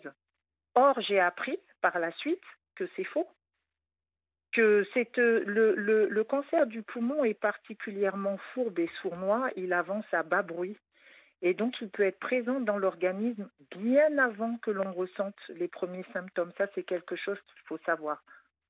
Sans vouloir euh, effrayer ceux qui nous écoutent ce soir, mais c'est quelque chose qu'il faut savoir. C'est vraiment un, une, une, euh, saloperie, passez-moi l'expression, euh, qui avance voilà à bas bruit et, c'est la raison pour laquelle euh, souvent euh, le diagnostic est, posé à un stade avancé parce que le, cancer a parfois eu largement le temps de métastaser. Or, on sait que plus un cancer est, est dépisté tôt, mieux c'est mieux le, le, le, enfin, le, le pronostic vital est, est, Ah oui. est meilleur, Mhm. forcément, forcément. Or, le poumon, voilà, c'est ça, il n'y a pas de douleur, et puis ce n'est pas comme le, cancer du, du, sein où on peut euh, procéder à une autopalpation, ressentir une petite boule, euh, filer tout de suite chez le médecin pour se faire prescrire une mammographie. On peut être euh, porteur d'un cancer du poumon vraiment sans le savoir. Oui, mais euh, euh, MK, euh, vous, vous êtes allé dans un hôpital où le chirurgien vous a diagnostiqué en trois minutes. Donc, euh, Oui, ce que j'entends par là, c'est que euh, on a peu été regardant. Je parle des médecins qui vous ont reçu avant, Exactement. avec une tache sur le poumon quand même. Bah, moi, je peux vous dire que, enfin, j'aurais vraiment de la rancune contre cette médecin qui n'a pas poussé plus loin le- les recherches. C'est incompréhensible, C'est incompréhensible. et surtout qu'au moment où je l'ai vu, la tâche avait déjà une, ta- une taille conséquente. On parlait déjà, enfin au moment de hein. l'opération, nous étions déjà sur une masse parce qu'à ce stade-là, on parle de masse de 8 cm et demi. Voilà. Ouais. Et elle, elle, elle diagnostique un, un, un, un, un- un reflux gastro-œsophagien. Alors, je me suis souvent demandé si c'est parce que je ne fume pas, et je pense que la réponse est oui. Je pense que les, les, ch- la, la situation aurait été euh, prise au sérieux, mais une pneumologue doit savoir aujourd'hui que n'importe qui, malheureusement, peut être concerné par ce cancer. Oui. Et c'est ça que, que avec l'association euh, euh, Alque France Cancer Poumon ou euh, le MRCP ou d'autres associations comme Apop Foch ou de l'air, c'est c'est ce que c'est ce qu'on essaye de, de, de faire passer comme euh, que toutes ces associations essayent de faire passer comme message, c'est que tout le monde, tout le monde peut être concerné. Et par exemple, je, je regrette toujours qu'il n'y ait pas de, de dépistage de ce cancer-là qui, qui, qui, qui est quand même euh, qui, est, réputé euh, méchant, vraiment. Qui est Ouais, ouais, réputé, oui, oui. oui, il est, Il est il est très méchant. dévastateur. Il est très méchant. Il n'y a pas de dépistage aujourd'hui comme il en existe pour le cancer du sein ou euh, le cancer colorectal. Oui. Voilà, ou alors, euh, enfin, apparemment, on s'achemine vers cela, mais beaucoup de personnes passeront encore à travers les mailles du filet parce que on va, on va plutôt euh, euh, proposer ce dépistage-là, pardon, à des fumeurs d'un certain âge, alors qu'on voit bien que de plus en plus, il y a de non, des non-fumeurs jeunes concernés. Je vous dis, dans cette association dont je fais partie, il y a des trentenaires, des quadras. Oui, oui, oui, c'est- oui, c'est fou. c'est affolant, Oui. c'est affolant. Et est-ce qu'il y a une recrudescence de ces cancers euh, Oui, oui, oui, ouais. ça va croissant.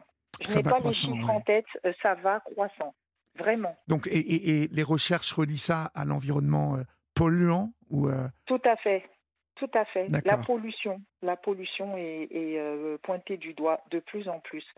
Et je me rends compte parce que les, les, membres de la, des, associations euh, dont je fais partie sont partout hein, sur euh, le territoire français. Donc euh, on, on serait tenté de penser que ce sont les personnes qui vivent dans les grandes villes qui sont concernées, mais non, non, il y a aussi des personnes qui vivent dans des petites villes et qui, qui sont pourtant concernées. ah. Ouais, c'est Donc c'est incroyable. oui, oui, c'est et- et incroyable et on en parle peu. Alors, quand, quand je parle de pollution, hein, bien évidemment, j'englobe dedans aussi tous les, tout, tout ce qu'il y a dans la nourriture. Hein. Euh, ça n'est pas que l'air qu'on respire, c'est aussi euh, parce que les poumons peuvent être touchés aussi par ce qu'on mange. Ben, je suis de, de, de, votre, de votre avis. Je pense que finalement, aujourd'hui, c'est difficile et c'est pour ça que je dis que ça va être. Ça ne me surprend pas que les, les, les, les chiffres euh, sont ce qu'ils sont aujourd'hui parce que finalement, euh, c'est partout. Co- comment faire? Comment faire? C'est dans l'air qu'on respire. Bon, on a, on a, nous qui sommes malades, euh, bon, certains étaient déjà au bio avant. Hein. Certains étaient déjà au bio avant d'être malades Oui. euh, elles poursuivent avec le bio. D'autres n'étaient pas au bio et se sont dépêchés de se mettre au bio. Mais finalement, on ne sait plus quoi faire. Et, et moi, je, je, je regrette. euh, je, je sais que j'avais exaspéré un oncologue euh, lors d'un congrès euh, dernièrement parce que je, je, je disais que je ne comprends pas pourquoi le cancer, le cancer du poumon continue à faire partie de la liste des cancers évitables. Parce que de mon point de vue, il n'est pas évitable. Il Moi, il n'est pas évitable. avoir- ouais. Il n'est pas évitable. Je pensais avoir fait ce qu'il fallait en m'abstenant de, de, de fumer. Et euh, voilà, me voilà concernée. Me voilà dans l'œil du cyclone.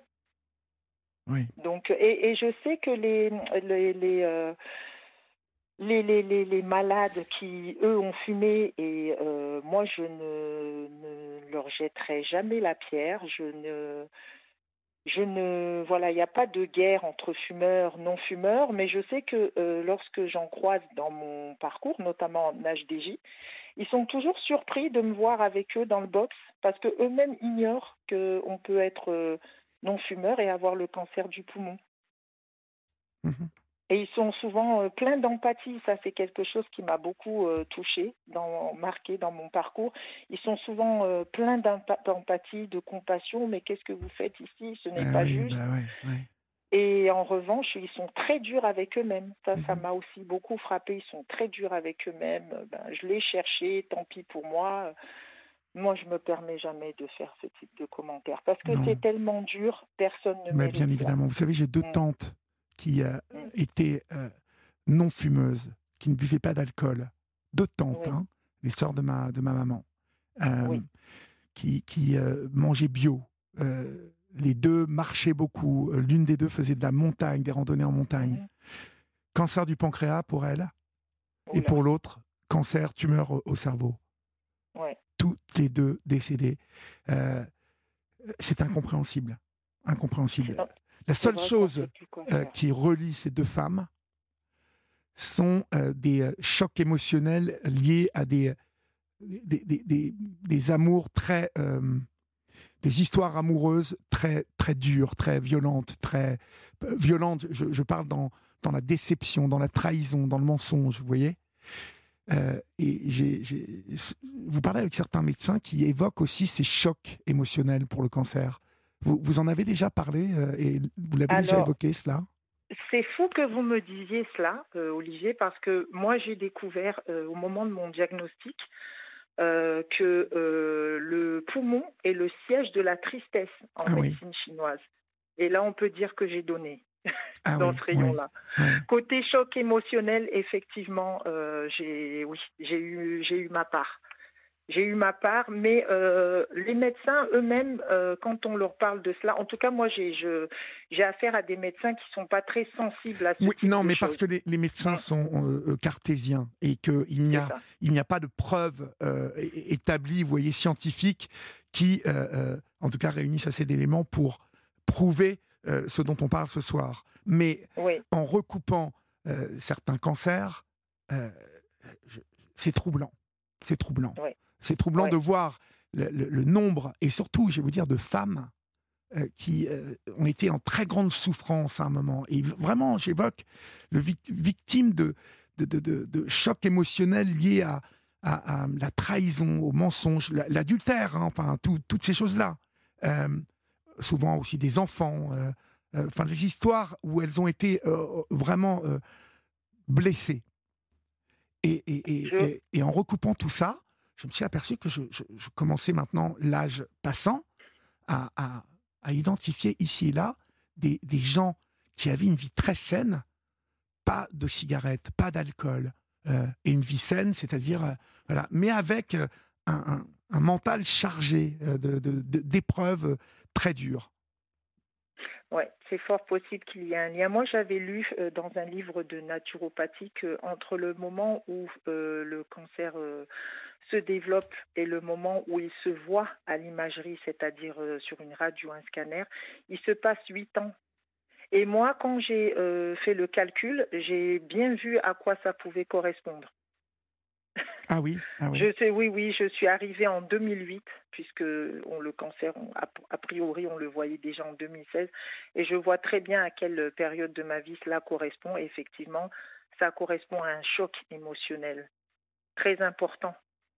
Et c'est pour ça que euh, dans, dans, dans ce livre hein, donc, que j'ai écrit, là, Le secret des éléphants, je reviens sur certains épisodes de ma vie euh, particulièrement douloureux qui, pour moi, je, ça, on ne m'ôtera pas de, de, de la tête que c'est lié, ça a créé euh, Quelque chose. Ça a fait flamber, oui. Ça, ça, Oui, et, vous voyez, vous évoquez les médecins qui ne veulent pas entendre parler de ça, pour, dans un sens, mais, mais qui évoquent volontiers, pour certains d'entre eux, le, le, le mental, vous voyez, et donc l'émotionnel, euh, oui, qui joue un rôle prépondérant parfois dans, dans, la guérison, voire dans la, comme on dit, je vous l'ai dit tout à l'heure, lorsqu'on on est en rémission. La rémission, oui. la rémission.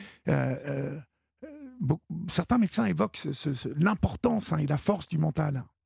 Je pense que ça a un rôle et, en fait c'est une transition aussi toute trouvée. Je voulais parler aussi de, de cette difficulté que nous avons aujourd'hui à euh, obtenir la mise sur le marché de, de thérapies innovantes.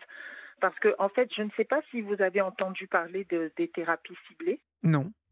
Enfin, j'en ai entendu parler, mais je ne sais pas trop ce que c'est, en fait. Alors, je vais essayer s'il vous plaît. Je suis en tant que profane quand même de, d'expliquer un peu de quoi il retourne. Alors, nous sommes, nous sommes entre nous sur cette libre antenne, vous pouvez vous lancer. Dès lors que vous, avez, vous êtes porteur d'une mutation, ce qui est mon cas avec Énergie 1 ou avec euh, mes, mes, mes, mes, camarades de, de l'association euh, ALC dont je parlais euh, précédemment, qui sont porteurs soit de la mutation ALC ou ROS1, ou il y en a d'autres un peu moins connus, oui. Dès lors que vous êtes porteur d'une mutation, vous pouvez euh, bénéficier d'une thérapie ciblée. Et il y a une grande différence entre la thérapie ciblée et la chimio. C'est que pour parler de façon un peu cash, euh, la chimio désigne tout. Hein. La chimio désigne tout sur son passage, cellules cancéreuses, cellules saines, et c'est très, très, très difficile à vivre. Avec la, thérapie ciblée, on a une qualité de vie euh, différentes parce que euh, seules les, les, cellules porteuses, euh, enfin cancéreuses, seules les cellules malades sont, sont touchées. Et donc, nous, les malades, nous qui vivons ça, nous qui savons de quoi nous parlons, euh, ben évidemment, euh, s'il y a la possibilité de bénéficier d'une thérapie ciblée, on préfère la thérapie ciblée parce qu'on a une meilleure qualité de vie. Et euh, ben de plus en plus, euh, la mise sur le marché, les, et, on, on, obtient des. Enfin, on n'a pas d'accord. Ah oui. C'est difficile d'obtenir l'accord de la part des autorités sanitaires compétentes. Parce que dès lors qu'une chimio existe, eh bien, on nous dit il y a déjà une chimio. Ah oui, d'accord. Oui, alors que la chimio, c'est compliqué. Moi, je, je, suis en plein dedans, c'est super compliqué. J'ai pu comparer parce que j'ai bénéficié d'une thérapie ciblée l'année dernière dans le cadre d'un essai clinique où j'étais en forme, mais mes copines me disaient mais c'est pas possible, tu ne t'arrêtes jamais. Ah ouais, Et donc ça, c'est voilà, ça c'est aussi une des difficultés auxquelles nous faisons face nous les patients c'est euh, cette difficulté euh, à accéder aux, thérapies ciblées où on nous oppose aussi parfois que bon, euh, il faudrait pouvoir tester cela sur une cohorte de patients plus conséquente. Mais le problème est que nous sommes peu nombreux. Oui, oui. Parce que plus on avance, il y a la phase 1, 2, 3. Bon, je ne vais pas perdre trop de temps là-dessus. Mais plus on avance, dans l'essai, plus la cohorte de patients doit être importante. Et le fait est que nous ne sommes pas nombreux. Et donc, comment faire pour euh, obtenir euh, des, des, des, thérapies cela euh, oui, oui. Voilà. Et donc, c'est aussi le, la difficulté. C'est encore du business, tout ça. -hmm. Oui, oui, oui, je pense que c'est ça. Déjà, c'est oui, bah, bien évidemment. extrêmement cher. C'est du business, c'est du business pas assez intéressant. Donc, voilà. malheureusement. Voilà. Malheureusement. Bon, en Donc, tout cas, euh, voilà. NK, j'ai été ravi d'échanger avec vous. Vous êtes euh, lumineuse, charmante et en même temps, euh, vous savez trouver les mots pour euh, faire résonner l'espoir quelque part, parce que je ressens beaucoup de vie chez vous, beaucoup de oui. d'envie, et, et, je suis sûr que vous êtes sur le bon chemin. donc, la, le novembre perle oui. et l'octobre rose. Euh, donc euh, du cancer du poumon, euh, c'est là. donc c'est. c'est en ce moment. C'est du en 1er ce moment. au 30. Et donc, la, la, rappelez-nous la meilleure manière de se mobiliser autour de ce novembre perle et, et l'octobre rose du cancer du poumon.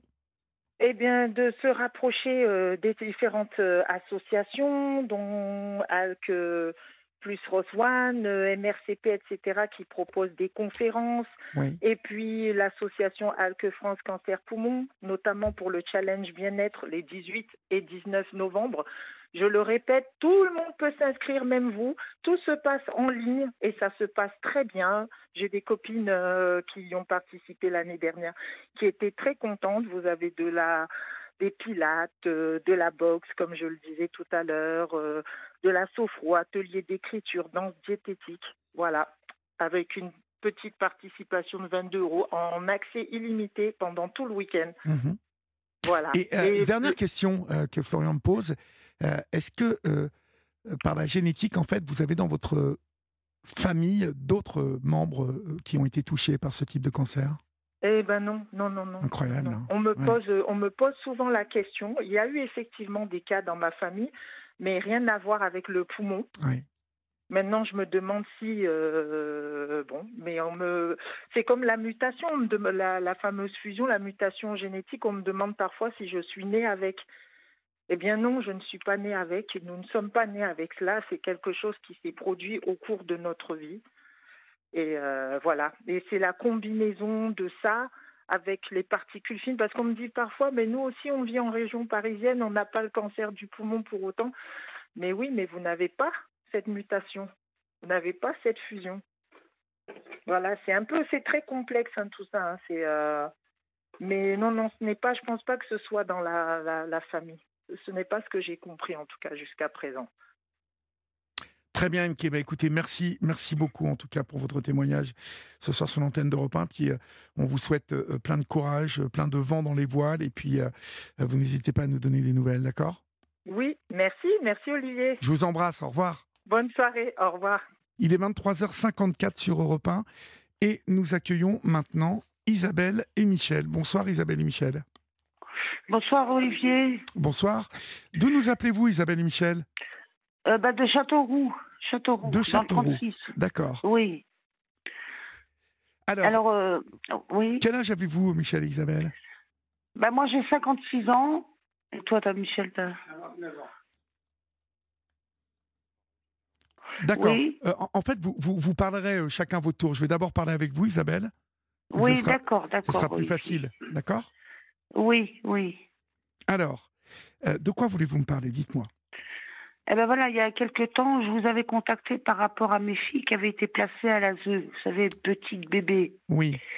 Je sais pas si vous vous rappelez, Olivier, elles étaient bébés, elles avaient été placées. Bon, je me rappelle plus exactement pourquoi, parce que c'est vrai qu'avec les années, euh, ma mémoire s'est un peu effacée, si je peux dire. Et donc euh, voilà, euh, ma deuxième fille a été enlevée à trois jours de la maternité. Ils sont venus la chercher. Oui. Et ma première fille a été, euh, je l'ai quand même élevée jusqu'à huit mois et il y a eu un ordre de placement par le juge des enfants. Donc elle a été placée en pouponnière et après elle a eu des familles d'accueil, etc. Donc euh, de là j'avais des droits de visite euh, à l'ASE pour aller les voir, tout ça. Et donc les années donc ont passé, nous on a déménagé on était allé, on était en Seine-et-Marne, on est venu à Châteauroux pour un rapprochement familial euh, parce qu'il y avait ma mère qui habitait dans le coin. Oui. Et donc euh, on a un peu laissé de côté les visites, tout ça.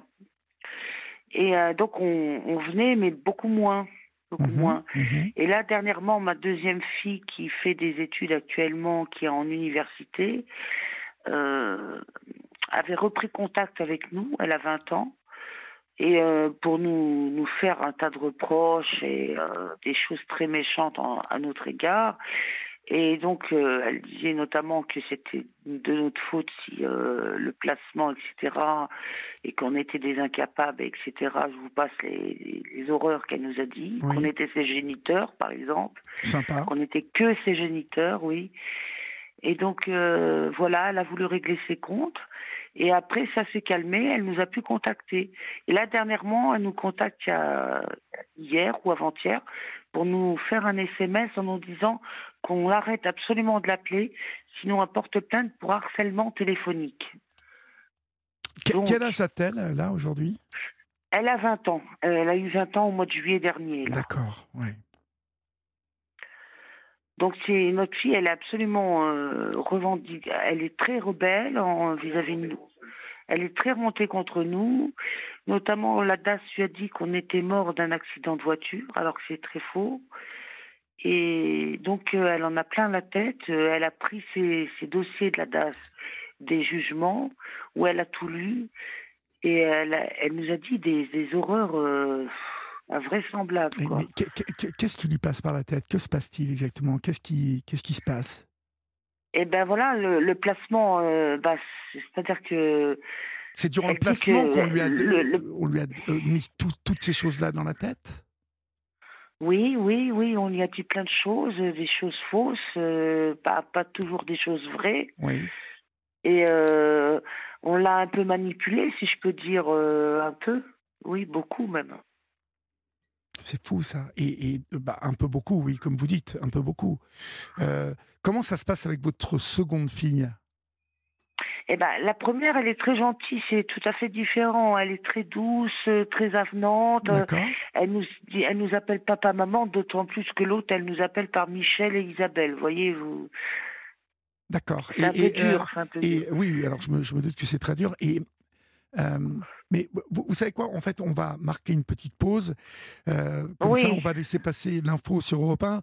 Et comme ça, on pourra parler aussi du, du, rapport qu'ont eu ces deux sœurs durant leur placement, si rapport ou, non il y a eu, s'il y a eu rapprochement entre les deux après qu'elles aient, elles aient quitté euh, complètement l'ASE, euh, et, essayer peut-être de comprendre aussi pourquoi l'une est très gentille et avenante, alors que l'autre euh, bah, devient, est enragée et, ne veut plus vous voir et, aujourd'hui vous menace. Mais donc vous restez avec moi, hein, vous ne raccrochez pas, et puis on continue de parler de tout ça après le journal, d'accord? D'accord Olivier, merci beaucoup. À tout de suite.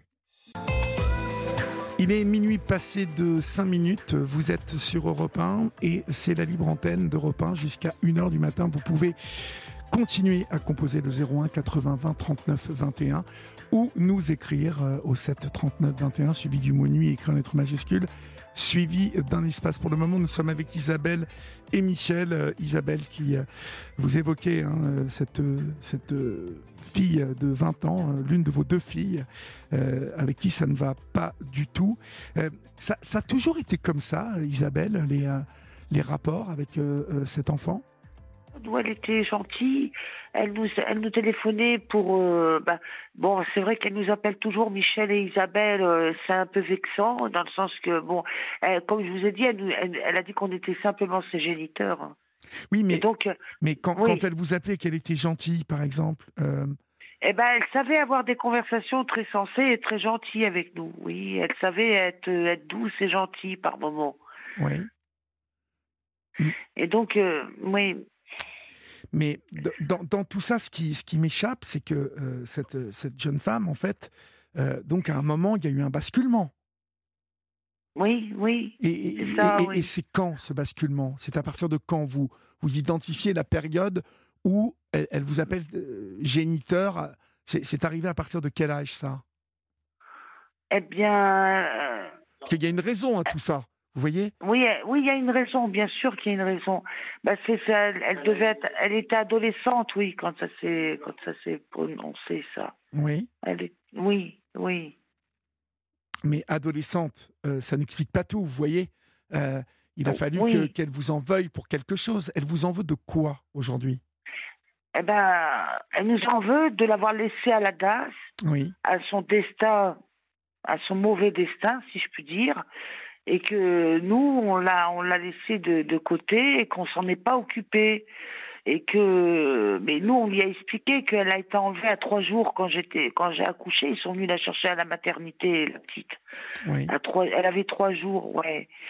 Et donc, euh, voilà, moi, j'ai pas très bien compris pourquoi ils avaient fait ça.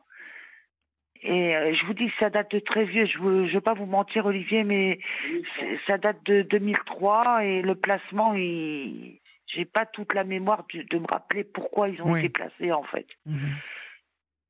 D'accord. Donc euh, c'est un placement qui que vous ne vous expliquez pas euh, totalement en fait.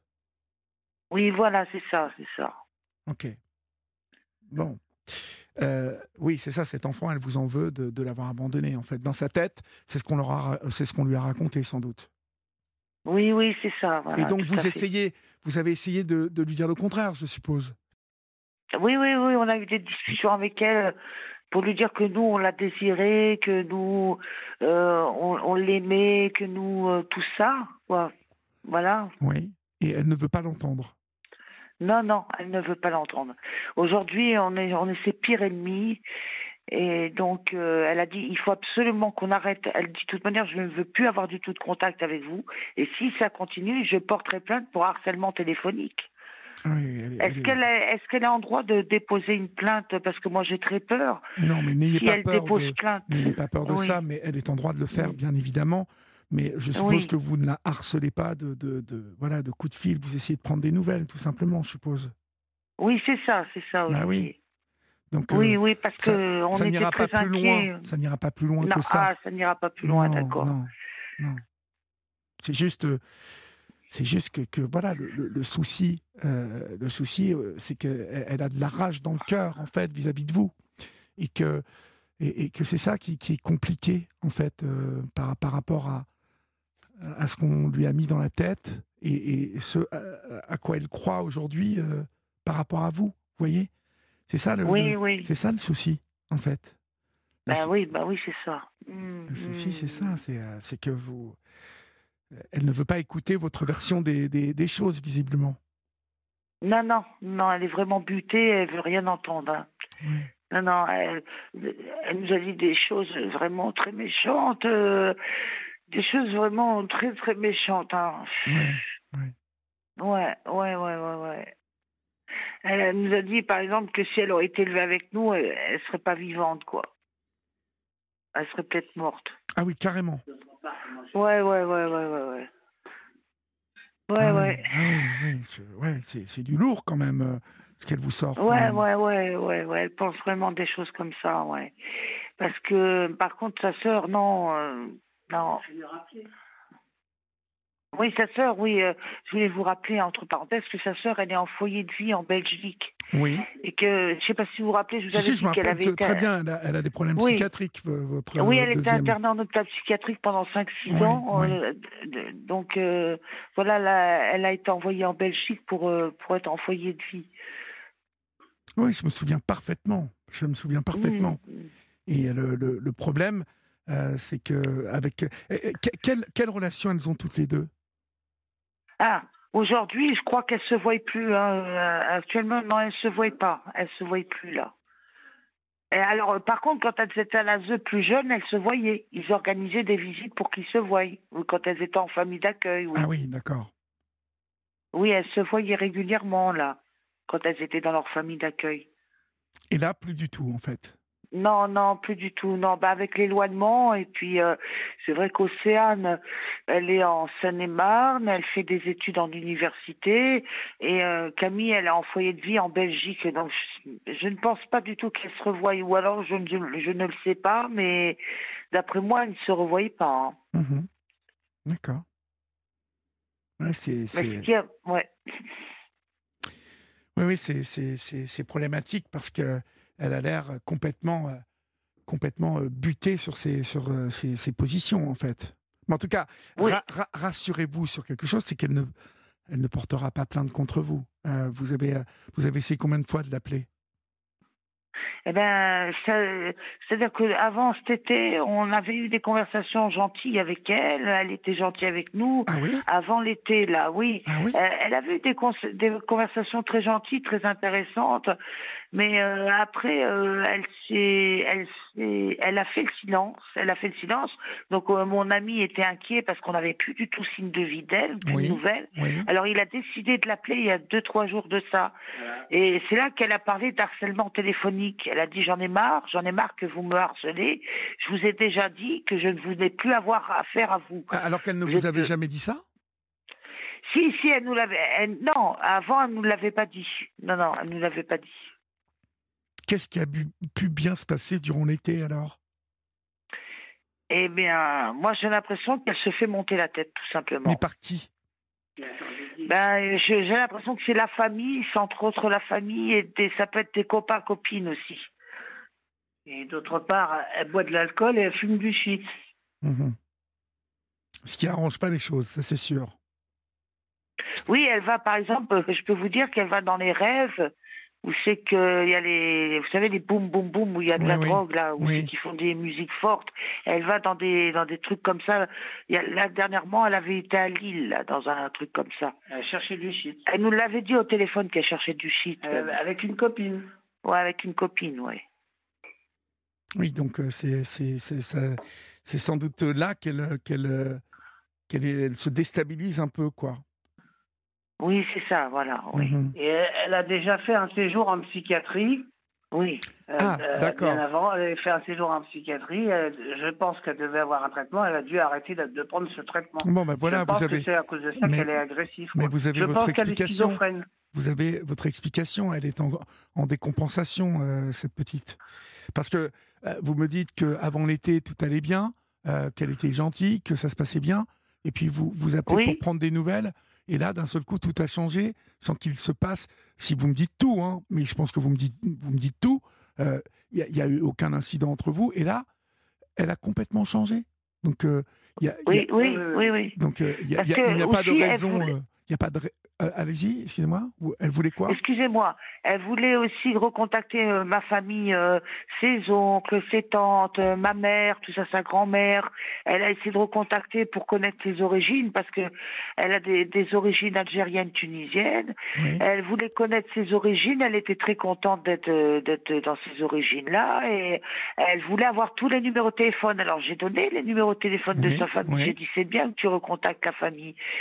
Et euh, plus rien aussi vis-à-vis de la famille. C'est-à-dire, ma mère, elle nous a recontactés pour nous dire qu'effectivement, elle avait plus signe de vie d'elle.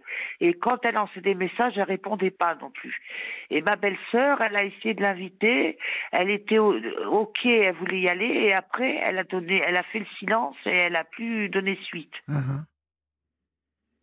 Ah Oui, mais je- je- si, si elle a une instabilité euh, que vous Oui, décrivez, là, oui. une, une instabilité euh, euh, émotionnelle comme, comme vous, vous semblez euh, m'en parler, euh, il y, a, il y a- il y a- il y a sans doute quelque chose de cet ordre. hein. Il y, a, il y a quelque chose. euh, oui, il y a quelque chose de cet ordre-là euh, qui fait que elle est en pleine, elle est en pleine crise vis-à-vis de vous, en fait. Oui, oui, c'est ça, c'est ça. Ah oui. Et quand elle était beaucoup, beaucoup, beaucoup plus jeune, elle a eu des attouchements par un- le fils de la famille d'accueil aussi. Et un professeur. Ah, un professeur, je savais Un pas. professeur d'école aussi. Ouais, un professeur d'école. Vous voyez pas Voilà. tout ce qui lui est arrivé à cette petite, non? Ben ouais, je sais, je peux bien comprendre qu'aujourd'hui elle soit, euh, elle soit perturbée. Ah hein, bah on oui, peut oui, pas oui. trop. Oui, on peut, Ouais, on ouais, peut- on ouais, peut ouais, comprendre ouais, qu'elle qu'elle soit perturbée. Euh, ça n'explique pas tout, mais bon, quand même, euh, en grande partie, les, euh, ça, ça quand même explique une partie de bah, d'un équilibre qui n'est pas très stable. Vous voyez? Ouais, ouais, ouais, ouais, ouais. Bon, après, euh, ça n'explique pas tout, bien évidemment, mais euh, moi, je pense que je, je- pense que cette petite, euh, elle n'a pas besoin qu'on lui raconte euh, 36 trucs euh, pour se déstabiliser toute seule. Vous voyez? Euh, Oui, oui, c'est ça, c'est ça, voilà, oui, c'est ça. que- Parce qu'en fait, elle a pris les dossiers de la DAS pour les lire, parce que c'est vrai, à un certain âge, ils ont le droit de connaître leur histoire. Oui, c'est bien qu'ils aient le droit, vous voyez Oui, oui, c'est bien qu'ils aient le droit de connaître leur histoire, Ah ouais. ouais Mais ça l'a détruit quand même. Non, ça l'a détruit quand même. Hein. Par contre, moi, elle a dit que moi, j'avais essayé de l'avorter. Mais je me rappelle plus d'avoir... De... Non, je Ça- me rappelle plus de l'avoir essayé de l'avorter. Elle Ça- m'a dit que je je voulais pas d'elle, ce qui paraît. Moi, à la suite de ça, j'ai fait, il y a trois ans, à la suite de tous ces problèmes-là, j'ai tout gardé dans ma tête. J'ai fait un infarctus du myocarde et fait une crise cardiaque. Bon, moi, maintenant, j'ai un traitement et tout ça.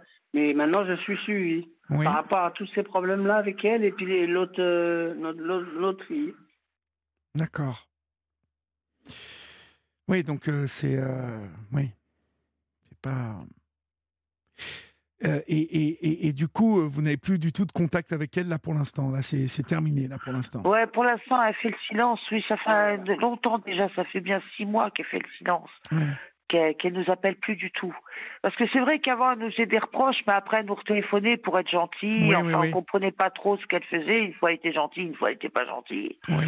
Alors, euh, bon, mais on avait de ses nouvelles, donc on était quand même contents. On disait, bon, ben, elle est comme ça, elle est comme ça, mais au moins elle donne de ses nouvelles.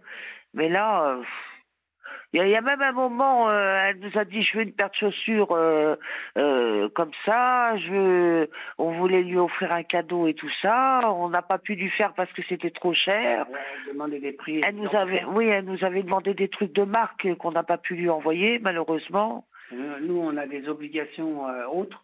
Ben oui, c'est des trucs chers qu'elle voulait. Ah non, mais je comprends ça. C'est normal que vous soyez.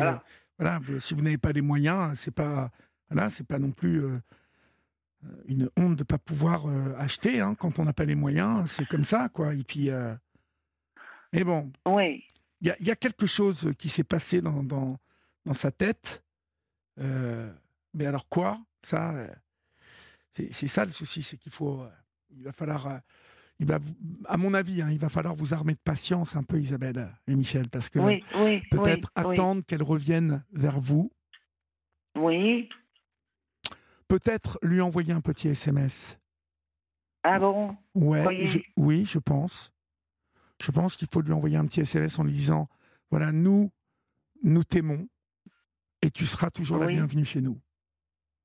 Ah oui. Vous voyez Tu seras toujours la bienvenue chez nous au téléphone. Nous sommes tes parents et nous t'aimons. Voilà. Comme ça, vous laissez la porte ouverte. Oui. Et puis, euh, et puis, bah voilà, ça vous laisse dans, dans une, une position positive euh, vis-à-vis d'elle. Euh, elle verra que malgré les menaces de porter plainte contre vous et tout, que vous, bah, vous, vous, vous l'aimez et puis que vous êtes là pour elle.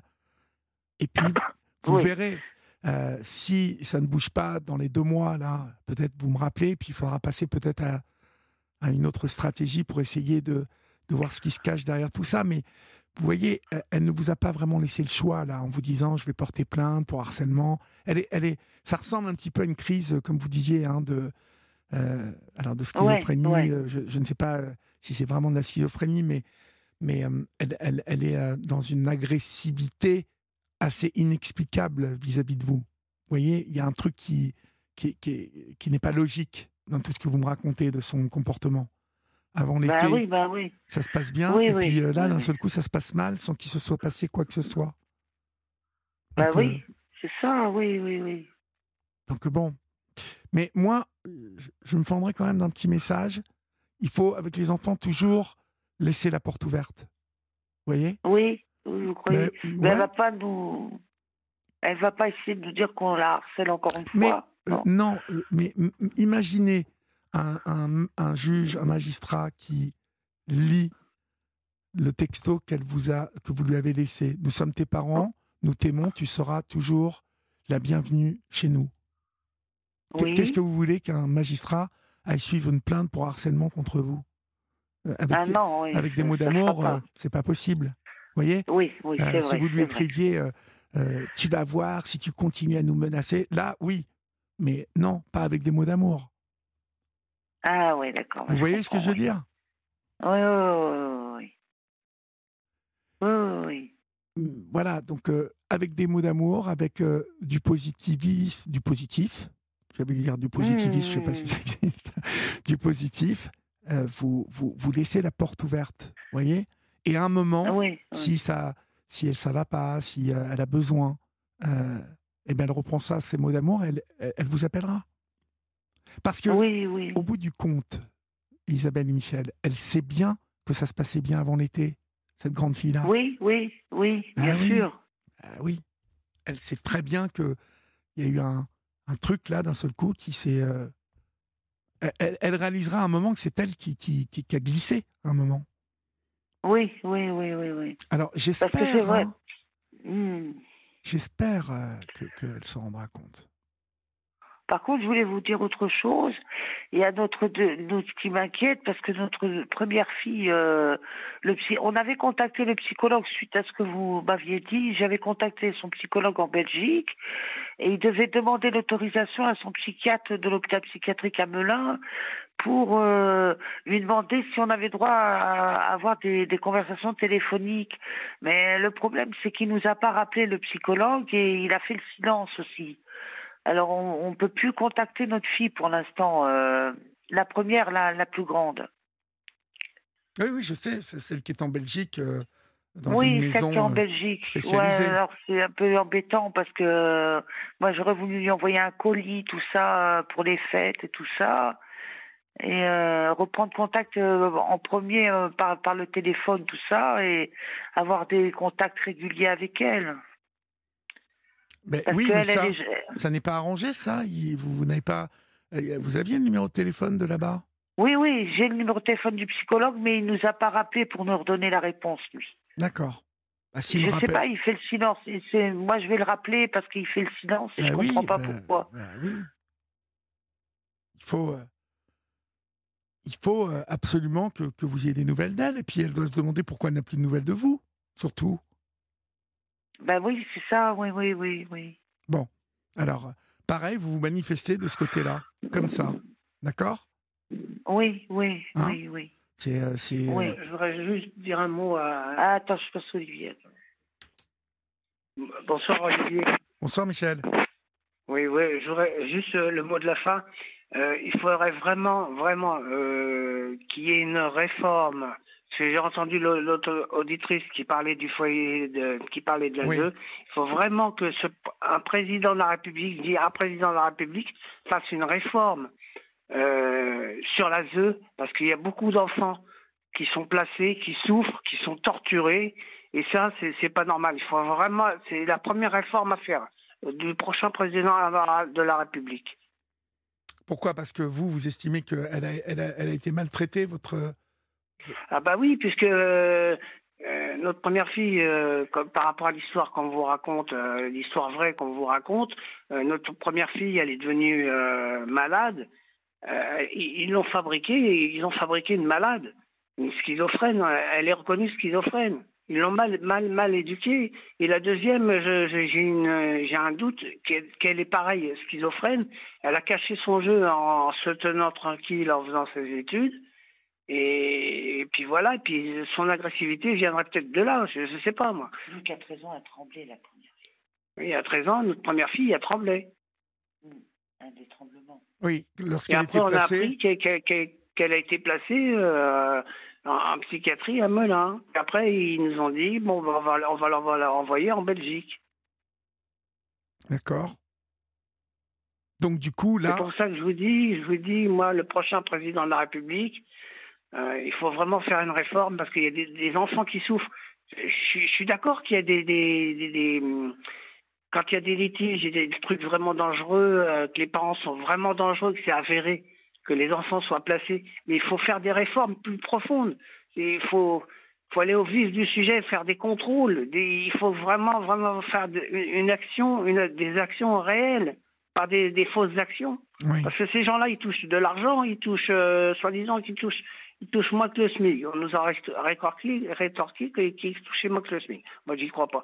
Il faut vraiment faire des réformes euh, réelles sur le terrain, voir ce qui se passe. Mais Il y a on des a- gens qui on sont a- torturés. On a une ministre en ce moment qui a l'air de s'attaquer à, à, euh, un début de réforme de l'ASE. En tout cas, euh, Oui.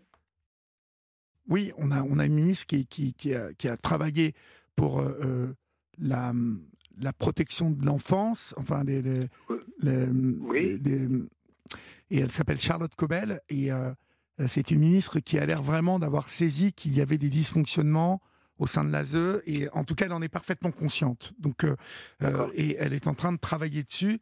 Je, je crois même que euh, le 6 novembre dernier, elle clôturait la- la- la- une campagne et un projet autour de l'ASE. Donc, euh, les choses avancent. Mais vous savez, le problème, Oui. c'est que l'administration est, est- une grande machine très lente euh, et que euh, Oui. et qu'il y a beaucoup, beaucoup à réparer, j'ai l'impression. Donc, euh, mais c'est en marche quand même, c'est en marche.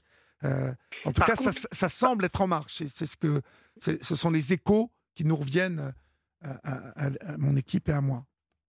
D'accord. Par contre, ce qui serait bien de faire, parce qu'on est en France, on est encore en liberté, liberté d'expression, entre parenthèses, c'est de, de continuer à faire. euh, je vous fais confiance, mais pas, pas avoir peur. Je ne vais pas vous donner un, un ordre euh, comme si j'étais votre chef euh, journaliste, mais faire des émissions de télé et vraiment faire voir d'autres choses qui se passent dans ces milieux-là. Mm. Je ne sais pas si j'arrive à bien me faire comprendre. si, si, si, mais il y, en- y y a eu Aller au plus quelques-uns, profond, mais, mais au pas plus assez. profond pour que les gens voient, Oui. que, que les gens ouvrent les yeux, qu'il y a des, des vraies souffrances, des, des, Moi, moi, je vais vous dire, franchement, franchement, les enfants, comment ils sont traités, vous savez, on parle du nazisme. Eh ben, c'est, ils font du, du, lavage de cerveau aux enfants et les enfants sont transformés. Ils deviennent malades, schizophrènes, ils, ils font des fugues, ils, ils, sont violés, ils tombent dans la prostitution, ils tombent dans la rue. Voilà, c'est ça qu'il faut qu'il faut attaquer. C'est ça qu'il faut attaquer. Ouais, vous avez raison.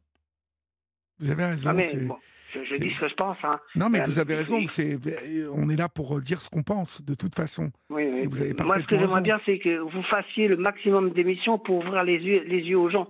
Il faut ouvrir les yeux aux gens. Il faut leur faire voir que il y a, y a des, plein de gens qui se plaignent du système. Eh ben, faites voir le, le système comment il est. Faites-le voir, faites-le voir. Parce que nous, on est dans le vif du sujet. On y est dedans. On y est dedans.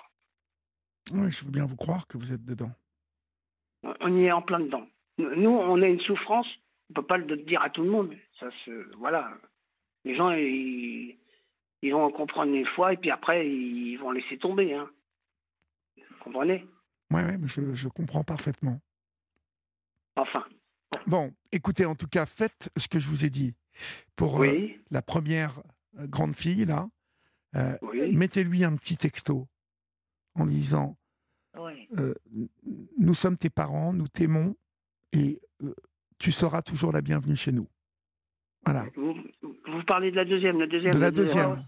Voilà. Oui, oui, oui, Océane, oui, Voilà, comme ça, j'ai expliqué à, Isabelle que vous laissez la porte ouverte et que ces mots-là ne peuvent être jugés autrement que de manière positive. Vous voyez, elle ne peut pas vous accuser de harcèlement de quoi que ce soit. Et là, vous, vous restez sur une note d'amour, une note positive et quelque chose qui ressemble à une porte ouverte pour elle parce que euh, euh, c'est ce que j'expliquais à Isabelle, vous ne m'entendiez pas, mais euh, cette, cette gamine, elle a, elle a sûrement, elle est, elle est c'est pas normal son comportement. Il y, a, il y, a, eu un truc qui s'est passé, une sorte de décompensation qui semble lui avoir fait, je sais pas, elle entend peut-être des voix dans sa tête qui lui racontent des, choses. Vous savez comment ça se passe lorsque. Oui, oui, Bon, donc elle est peut-être instable en ce moment et c'est vous qui prenez, voyez? Alors que vous n'avez rien à voir avec euh, la mayonnaise. Exactement. Et puis pour euh, et puis pour votre autre fille euh, qui, est, qui, est, en Belgique, il faut il faut impérativement que vous disiez au psy que vous avez besoin de parler à votre enfant, enfin que, que il faut arrêter de faire silence quoi. Hein? Oui, d'accord, oui, d'accord. Il faut se manifester, d'accord? D'accord. Bon, d'accord. Je vous souhaite bon courage à l'un comme à l'autre, et puis ne, ne manquez pas de nous donner des nouvelles. Olivier. D'accord? beaucoup. Au Merci revoir. des conseils. Je vous en prie. Au Au revoir, Michel. bonne soirée. Au revoir, Isabelle. Merci. Au revoir. Il est euh, minuit 34 sur Europe 1. Vous êtes euh, sur euh, la libre antenne et si vous nous rejoignez maintenant, vous pouvez encore composer le 01 80 20 39 21. Nous sommes là pour euh, vous écouter. Euh, nous accueillons Marie maintenant. Bonsoir, Marie. Bonsoir, Marie. Bonsoir, Olivier. Bonsoir. D'où nous appelez-vous, Marie? Je vous appelle loin. De loin. Enfin, loin. Enfin, de loin, je suis en France quand même. D'accord. Je suis dans le Midi. Dans le midi. D'accord. Et quel âge avez-vous, Marie? Bah, j'ai plus de 70 ans. D'accord. De quoi voulez-vous me parler? Dites-moi. Je vous appelle pour un problème qui. un souci qui nous est tombé dessus la semaine dernière. Quand Oui. je dis dessus, c'est pour ma petite famille. C'est que on savait tous depuis un petit moment que l'alcool festif de mon fils était devenu un alcool euh, un peu plus important. Mais personne ne disait rien. Moi, j'avais commencé à en parler, j'avais commencé à, à essayer de. Mais bon, bah, il me disait que non, il me disait que non. Oui. Et puis, euh, à la suite de plein d'événements depuis quelques années, ben, son souci, enfin, son alcool qu'on pensait festif, s'est aggravé. L'alcool euh, que vous euh, décrivez comme étant festif, euh, c'est un alcool donc qu'il consommait à quelle cadence et à quelle occasion? C'est un peu compliqué. Enfin, compliqué. Oui et non. Euh, Non, c'est pas compliqué. vous voyez, en fait, euh, vous, vous me dites euh, l'alcool festif. Donc, euh, soit c'est un garçon qui buvait dès que le week-end arrivait et ça allait du vendredi soir au dimanche soir inclus. Ou... Avant, c'était comme ça. Voilà. Après, la fête. Je me, suis trouvée, je me suis trouvée en vacances chez lui. Oui. Et, et c'était tous les jours. Voilà, tous les jours, tous les jours, occasion à table, euh, à l'apéro, c'est ça? À l'apéro. À l'apéro, d'accord. C'était l'apéritif et moi-même, je me disais des fois quand j'étais, mais on n'a pas besoin de prendre l'apéritif tous les soirs. C'est oui, mais bon, ben ça détend. Ce soir, j'aime bien. J'ai une journée chargée euh, et tout. J'aime bien et tout. Bon, il faut dire que euh, c'est de l'alcool fort. C'est quoi C'est du Ricard, du whisky? Non, c'est le whisky. Le whisky Oui. Et qu'il a consommé de plus en plus. Et puis quand ça n'allait pas, ben, il en prenait de plus en plus. Mhm. Et on il a eu des, on a eu des gros problèmes dans la famille. Euh, il, il était depuis 20 ans avec quelqu'un, ils sont mariés, ils ont divorcé au bout de six mois. Euh, mais je pense que la jeune femme, euh, elle est partie à cause de ça. Mais au lieu d'en parler vraiment, personne n'en parlait en fin de compte. On a fait tous un petit peu l'autruche. Mhm. Et puis, dans son, il a un boulot à responsabilité. Il avait des gros, il a eu de plus en plus de charges dans, dans son travail. et par contre, un travail qui lui plaît, je vous garantis. Il s'épanouit dedans. Enfin, il s'épanouissait parce que maintenant, c'est une corvée. Il s'épanouissait dedans. Il y a quelque temps, j'ai. Il y a deux ans maintenant, j'ai ma fille, euh, sa sœur est décédée. Oui. À 39 ans. Et ils étaient très, très soudés tous les deux. Et ça a empiré les choses en fin de compte. Il s'est mis à, boire aussi le, pendant l'heure du repas, à midi. Il, euh, mangeait en ville et comme il prenait ben, son, ben, son whisky le, où il mangeait, bon, ben, c'est des whisky de restaurant, c'est pas grand-chose. Et c'est revenu euh, à l'oreille de son patron. Mhm. Alors, euh, il est retourné bosser, ben, il sentait l'alcool, son patron a commencé à expliquer. Et puis, euh, ben, il a commencé à être un petit peu sur son dos, tout compte fait. Et puis, il a arrêté de manger au restaurant, il mangeait sur place. Mais ben, entre midi et deux, ben, il allait dans sa voiture il buvait en cachette, en fin de compte. il buvait en cachette. Ouais. Ah oui, oui, oui. Oui, oui. Oui, oui, il buvait en cachette. Et buvait en cachette. Moi, je m'en rendais compte aussi. Mais je sais, je... c'est pour ça que des fois, je m'en veux un petit peu. Parce que peut-être est-ce que j'aurais dû me mettre en colère. Euh, j'en ai parlé gentiment. Je me rendais compte des choses. Euh, je lui disais, mais est-ce que j'ai pas été assez énergique? C'est pour ça que des fois, je m'en vais un petit peu. Mais c'est pareil, ben, comme dirait l'autre, il est grand, il ne peut pas faire grand-chose. Et puis, ben là, le... Mais déjà, ça faisait un moment, il, il s'est trouvé une nouvelle compagne, très gentille et tout. Mm-hmm. Ça marchait bien. Et puis, euh, je sais pas je, quand je suis montée cette année euh, pour, les, pour les grandes vacances, ils, ils ont eu beaucoup de déboires. Bon, mais je vous dis, là, il n'a vraiment pas eu le bol, tout compte fait. Et ils avaient des projets de bébés qui n'ont pas marché, puis ils ne peuvent pas en avoir, enfin. Et ça, ça date du mois de juillet. Et c'est tout ça, ça s'accumule, ça s'accumule, et puis, voilà. Et là où j'ai commencé à me fâcher un petit peu, c'est cette année, quand je suis montée le dernier soir de, vacances. euh, ma petite belle-fille avait préparé l'apéritif.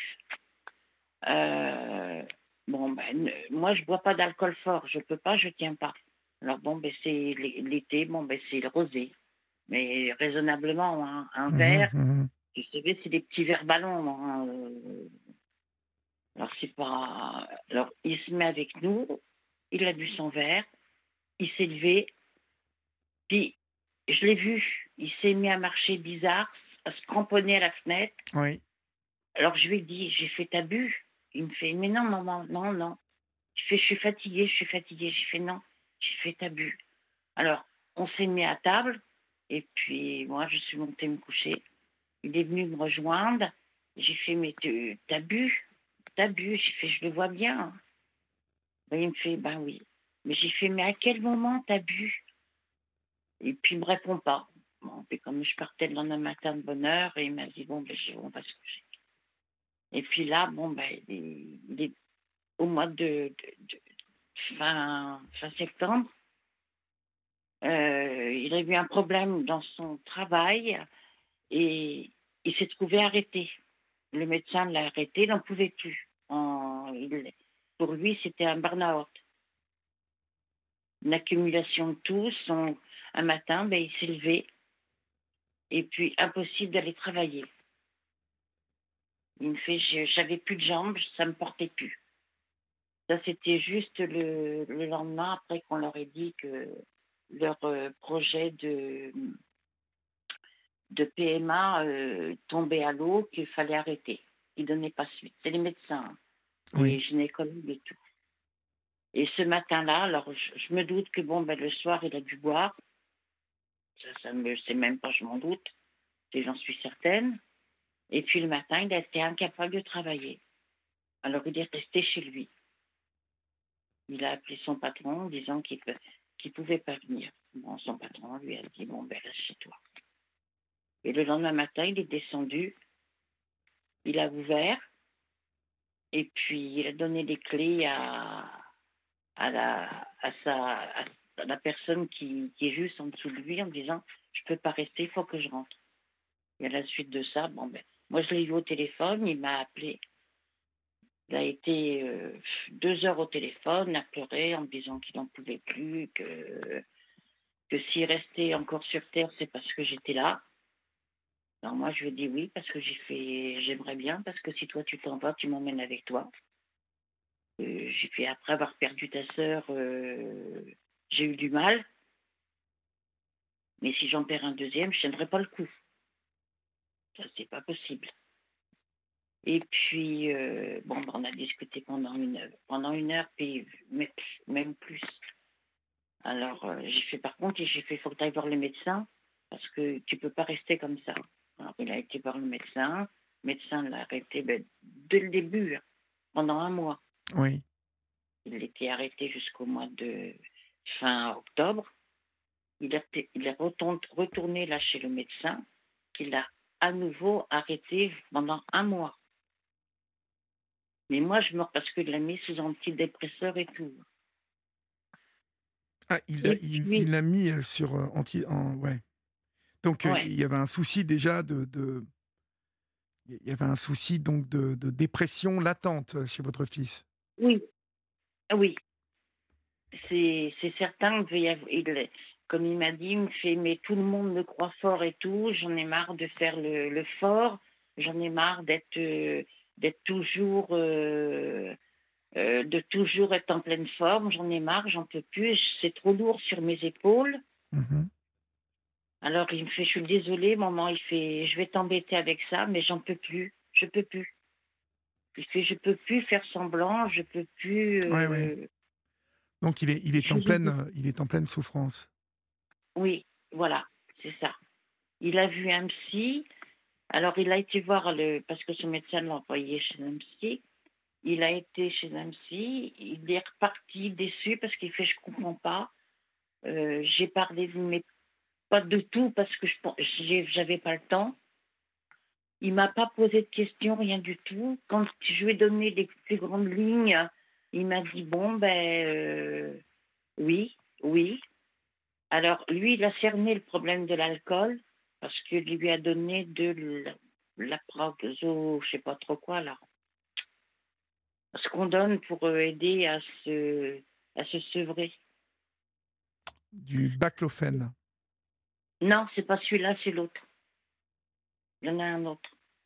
Je me souviens plus du nom. Abrazola. D'accord, bon, mais en tout cas. Euh, oui, voilà. Mhm. Et puis, euh, entre-temps, bon, ben, je, ben, je l'ai eu tous les jours au téléphone. Et puis, euh, il me parlait bizarre. Je lui disais, mais tu as bu, tu as bu. Non, maman, c'est les médicaments. Tu as bu. Non, maman, c'est les médicaments. Et là, il est venu nous rejoindre la semaine dernière. C'est d'ailleurs lundi quand je vous ai appelé. Il a pris le, le train parce qu'il était hors de question qu'il prenne la voiture, avec un, deux changements de train. Et au changement de train où il a eu le plus de temps, il est rentré dans, vous savez, ces petites supérettes de gare. Oui, ouais, il est allé s'acheter à boire. Sur le coup, il est rentré pour s'acheter un sandwich et une bouteille d'eau. Et puis, ben, il a acheté une bouteille, euh, une bouteille d'alcool. Mhm. Alors, alors, il a bu alors après qu'on on en a discuté, mais j'ai fait, t'as vu ça comment Comme un ivrogne? Parce que j'étais dure dans mes mots. Oui, il faut que vous fassiez attention à ça. Hein bah oui, mais vous savez non, mais Marie, Marie, je, vous le dis, euh, vous m'appelez pour ça, pour euh, mm. euh, sans doute déposer quelque chose, mais aussi prendre deux, trois conseils. oui. Il faut, dans ces cas-là, faire attention. Maintenant, il va, il va vous falloir faire attention aux mots que vous employez comme ça, parce que il est en souffrance et quand vous lui dites par exemple tu as bu ça comme un ivrogne, ça le renvoie alors qu'il vous aime et qu'il a euh, beaucoup d'amour pour vous, beaucoup de respect, beaucoup et vous vous le renvoyez d'un seul coup à une image d'ivrogne et donc une image euh, il est, ça le renvoie à une sous-estime de lui. Donc euh, je vous dis ça mmh. et c'est pour votre bien à tous les deux que je vous le dis. il faut faire attention justement. Je, je, sais que ça sort comme ça et que vous le faites pas pour lui faire euh, mal. Euh, mais il, il, faut faire attention parce qu'il est. savez, l'alcool, en fait, je pense qu'il n'y a pas plus traître que l'alcool. Parce que justement, il y a ce côté festif, je dirais presque culturel, dans un pays comme la France. Mais là, c'est plus du festif. Non, là, ça n'est plus du tout du festif, vous voyez?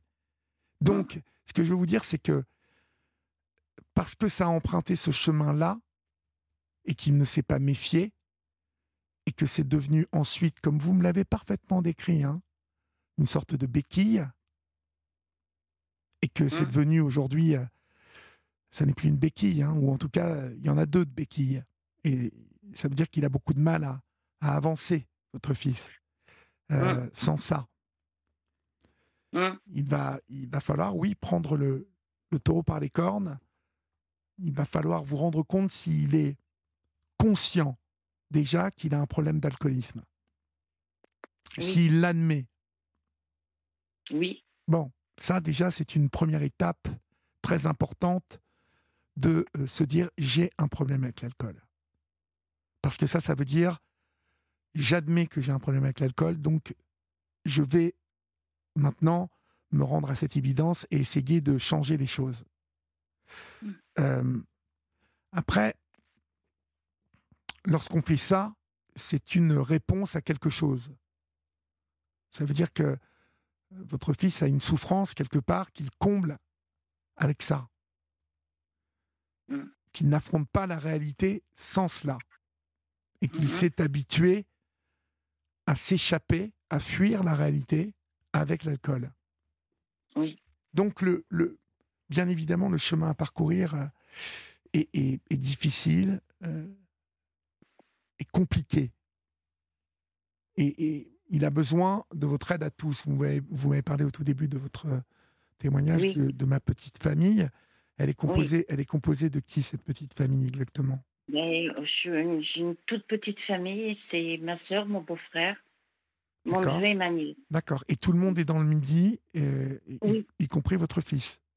Oui, oui, tout, tout, le- tout le monde. euh, Non, mon fils, mon fils, il est en Normandie. Ah d'accord, il est en Normandie, donc euh, Il- il, il Oui. est, il est seul en Normandie? Non, il a une, une compagne. Ah, mais une nouvelle compagne donc, parce que vous me disiez... Une, une nouvelle compagne. D'accord.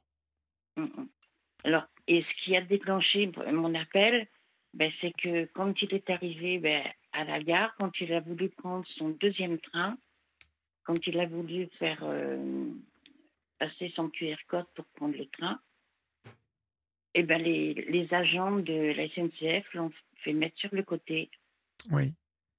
et il a été en cellule de dégrisement toute la nuit. Et il prenait ce train pour venir vous voir? Oui. D'accord. Donc il est là ce soir? Non, il est reparti. On voulait qu'il reste avec nous. Oui. Parce que nous, on voulait le garder. Parce qu'en en fin de compte, comme il est arrêté, il supporte pas d'être tout seul, tout compte fait. Et puis, s'il est tout seul, eh bien, il est tenté. Il y retourne. Mhm. Toutes les excuses sont bonnes pour sortir. Oui, mais je, je- je connais. chercher le pain. Il, il, il achète et il cache. Mhm. Voilà. Alors nous, on voulait qu'il reste avec nous parce que bon, ben moi, je travaille pas. Je m'occupe de, de temps en temps, de, enfin, de temps en temps, souvent, de mes petits enfants. Et puis, euh, comme ça, moi, c'est ce que je dis. J'ai fait le matin, bon, bah, t'es à la maison et tout. On peut aller marcher dans les collines, ça va te faire du bien et tout.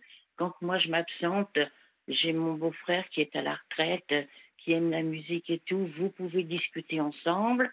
Je- le soir, on peut, on passe la soirée ensemble avec ma sœur et avec ma nièce et tout. Un encadrement de façon à ce qu'il soit pas tout seul. Il soit pas, il n'a pas voulu parce qu'il avait sa compagne en Normandie. Oui. Voilà.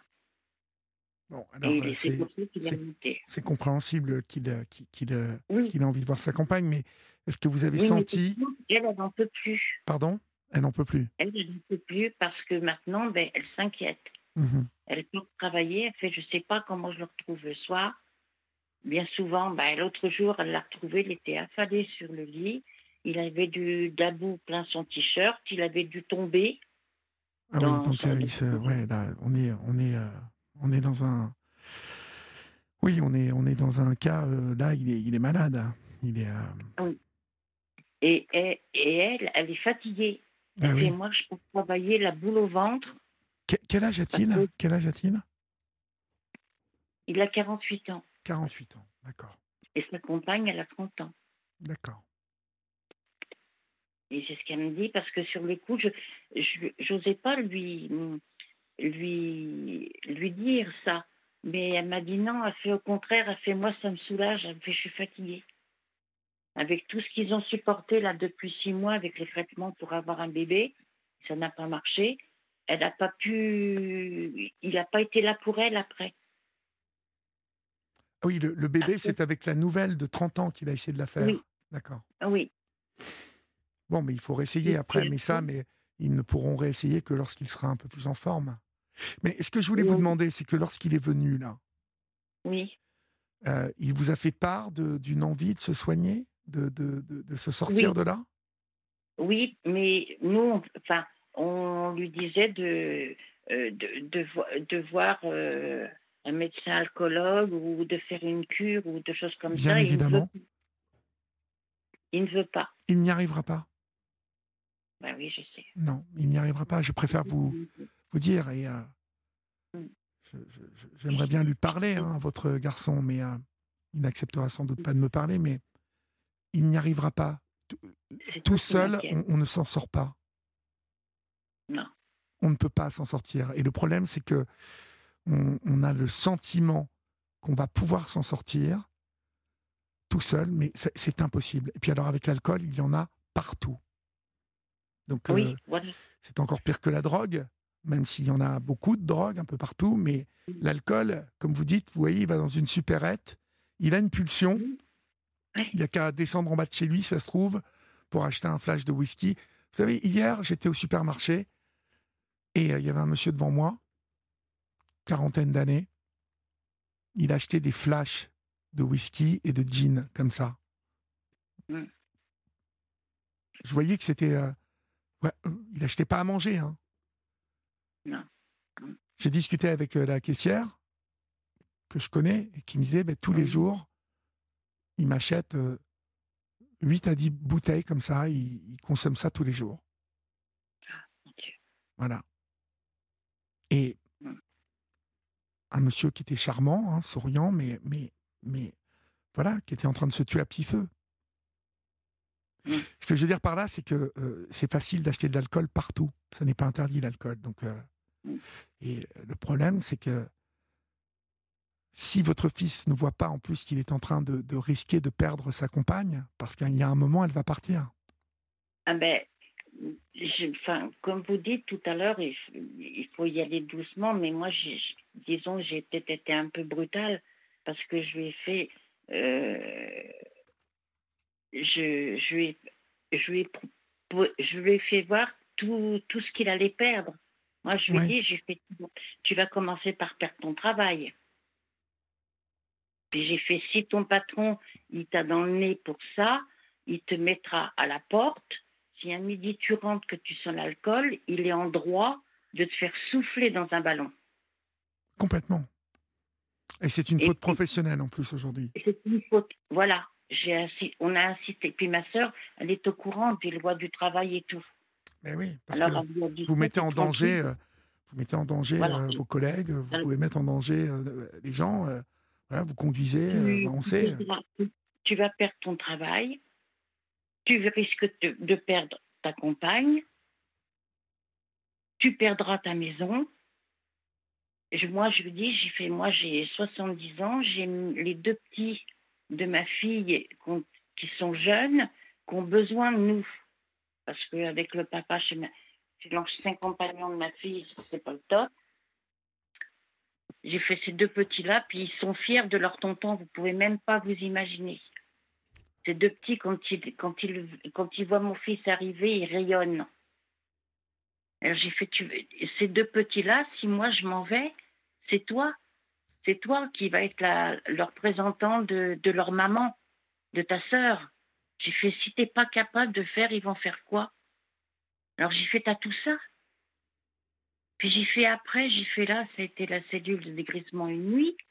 Puis j'ai fait l'étape d'après, ça va être quoi? Vous vous rendez compte euh, pour que, pour que à pied, à pied, on le mette en cellule de dégrisement, c'est qu'il devait être dans un état euh, quand même euh, terrible. Hum. C'est la première fois que j'entends parler de, de, policiers qui mettent à l'entrée d'un train quelqu'un en cellule de, de dégrissement. Hein. Bon, par contre, quand, quand il m'a appelé de, du commissariat, euh, on a eu affaire à des, des gens qui étaient avec lui, euh, très gentils. Mhm. Parce que bon, c'est pas violent, mon fils. Ce que je vous propose, euh, Marie, c'est que nous finissions cette discussion demain parce que c'est la fin de l'émission et je suis obligé de rendre l'antenne. Mais Florian va vous rappeler demain soir et, et, on finira cette discussion et je vous donnerai deux, trois conseils quand même à suivre. D'accord? Et je, vous, donne aussi une, une adresse dans laquelle il, peut, il pourrait faire quelque chose et où il peut être admis. Mais euh, on finit cette conversation demain, d'accord? D'accord. Florent vous rappelle demain en début d'émission, d'accord? D'accord, ok. Ben, je, vous, embrasse, Marie, et à demain. J'aurais préféré vous appeler pour autre chose. Oui, bien évidemment. Mais euh, courage, on va, on va essayer de trouver des solutions en tout cas, d'accord? D'accord, ok. Je vous remercie. Je vous embrasse et à demain. Bonsoir. Merci à votre équipe. Je vous en prie. Chers amis, euh, tous les matins à 7h20 dans le jour où plonger avec euh, Lord d'Autriche dans les archives sonores d'Europe 1 et tenter de gagner des cadeaux exceptionnels cette semaine à l'occasion de la Transat Jacques Vabre, Europe 1 et la compagnie Corsair vous offre un voyage de rêve pour deux personnes en Martinique, dans un hôtel 4 étoiles avec vue imprenable face à la mer. Donc découvrez la petite France des cocotiers. Pour ça, euh, eh bien, vous écoutez attentivement demain matin euh, entre minuit 30 et 1 heure, c'est-à-dire très très bientôt, le jeu, le jour où Voyage en Martinique a gagné. C'est du lundi 6 au 10 novembre, donc cette semaine. Soyez attentifs.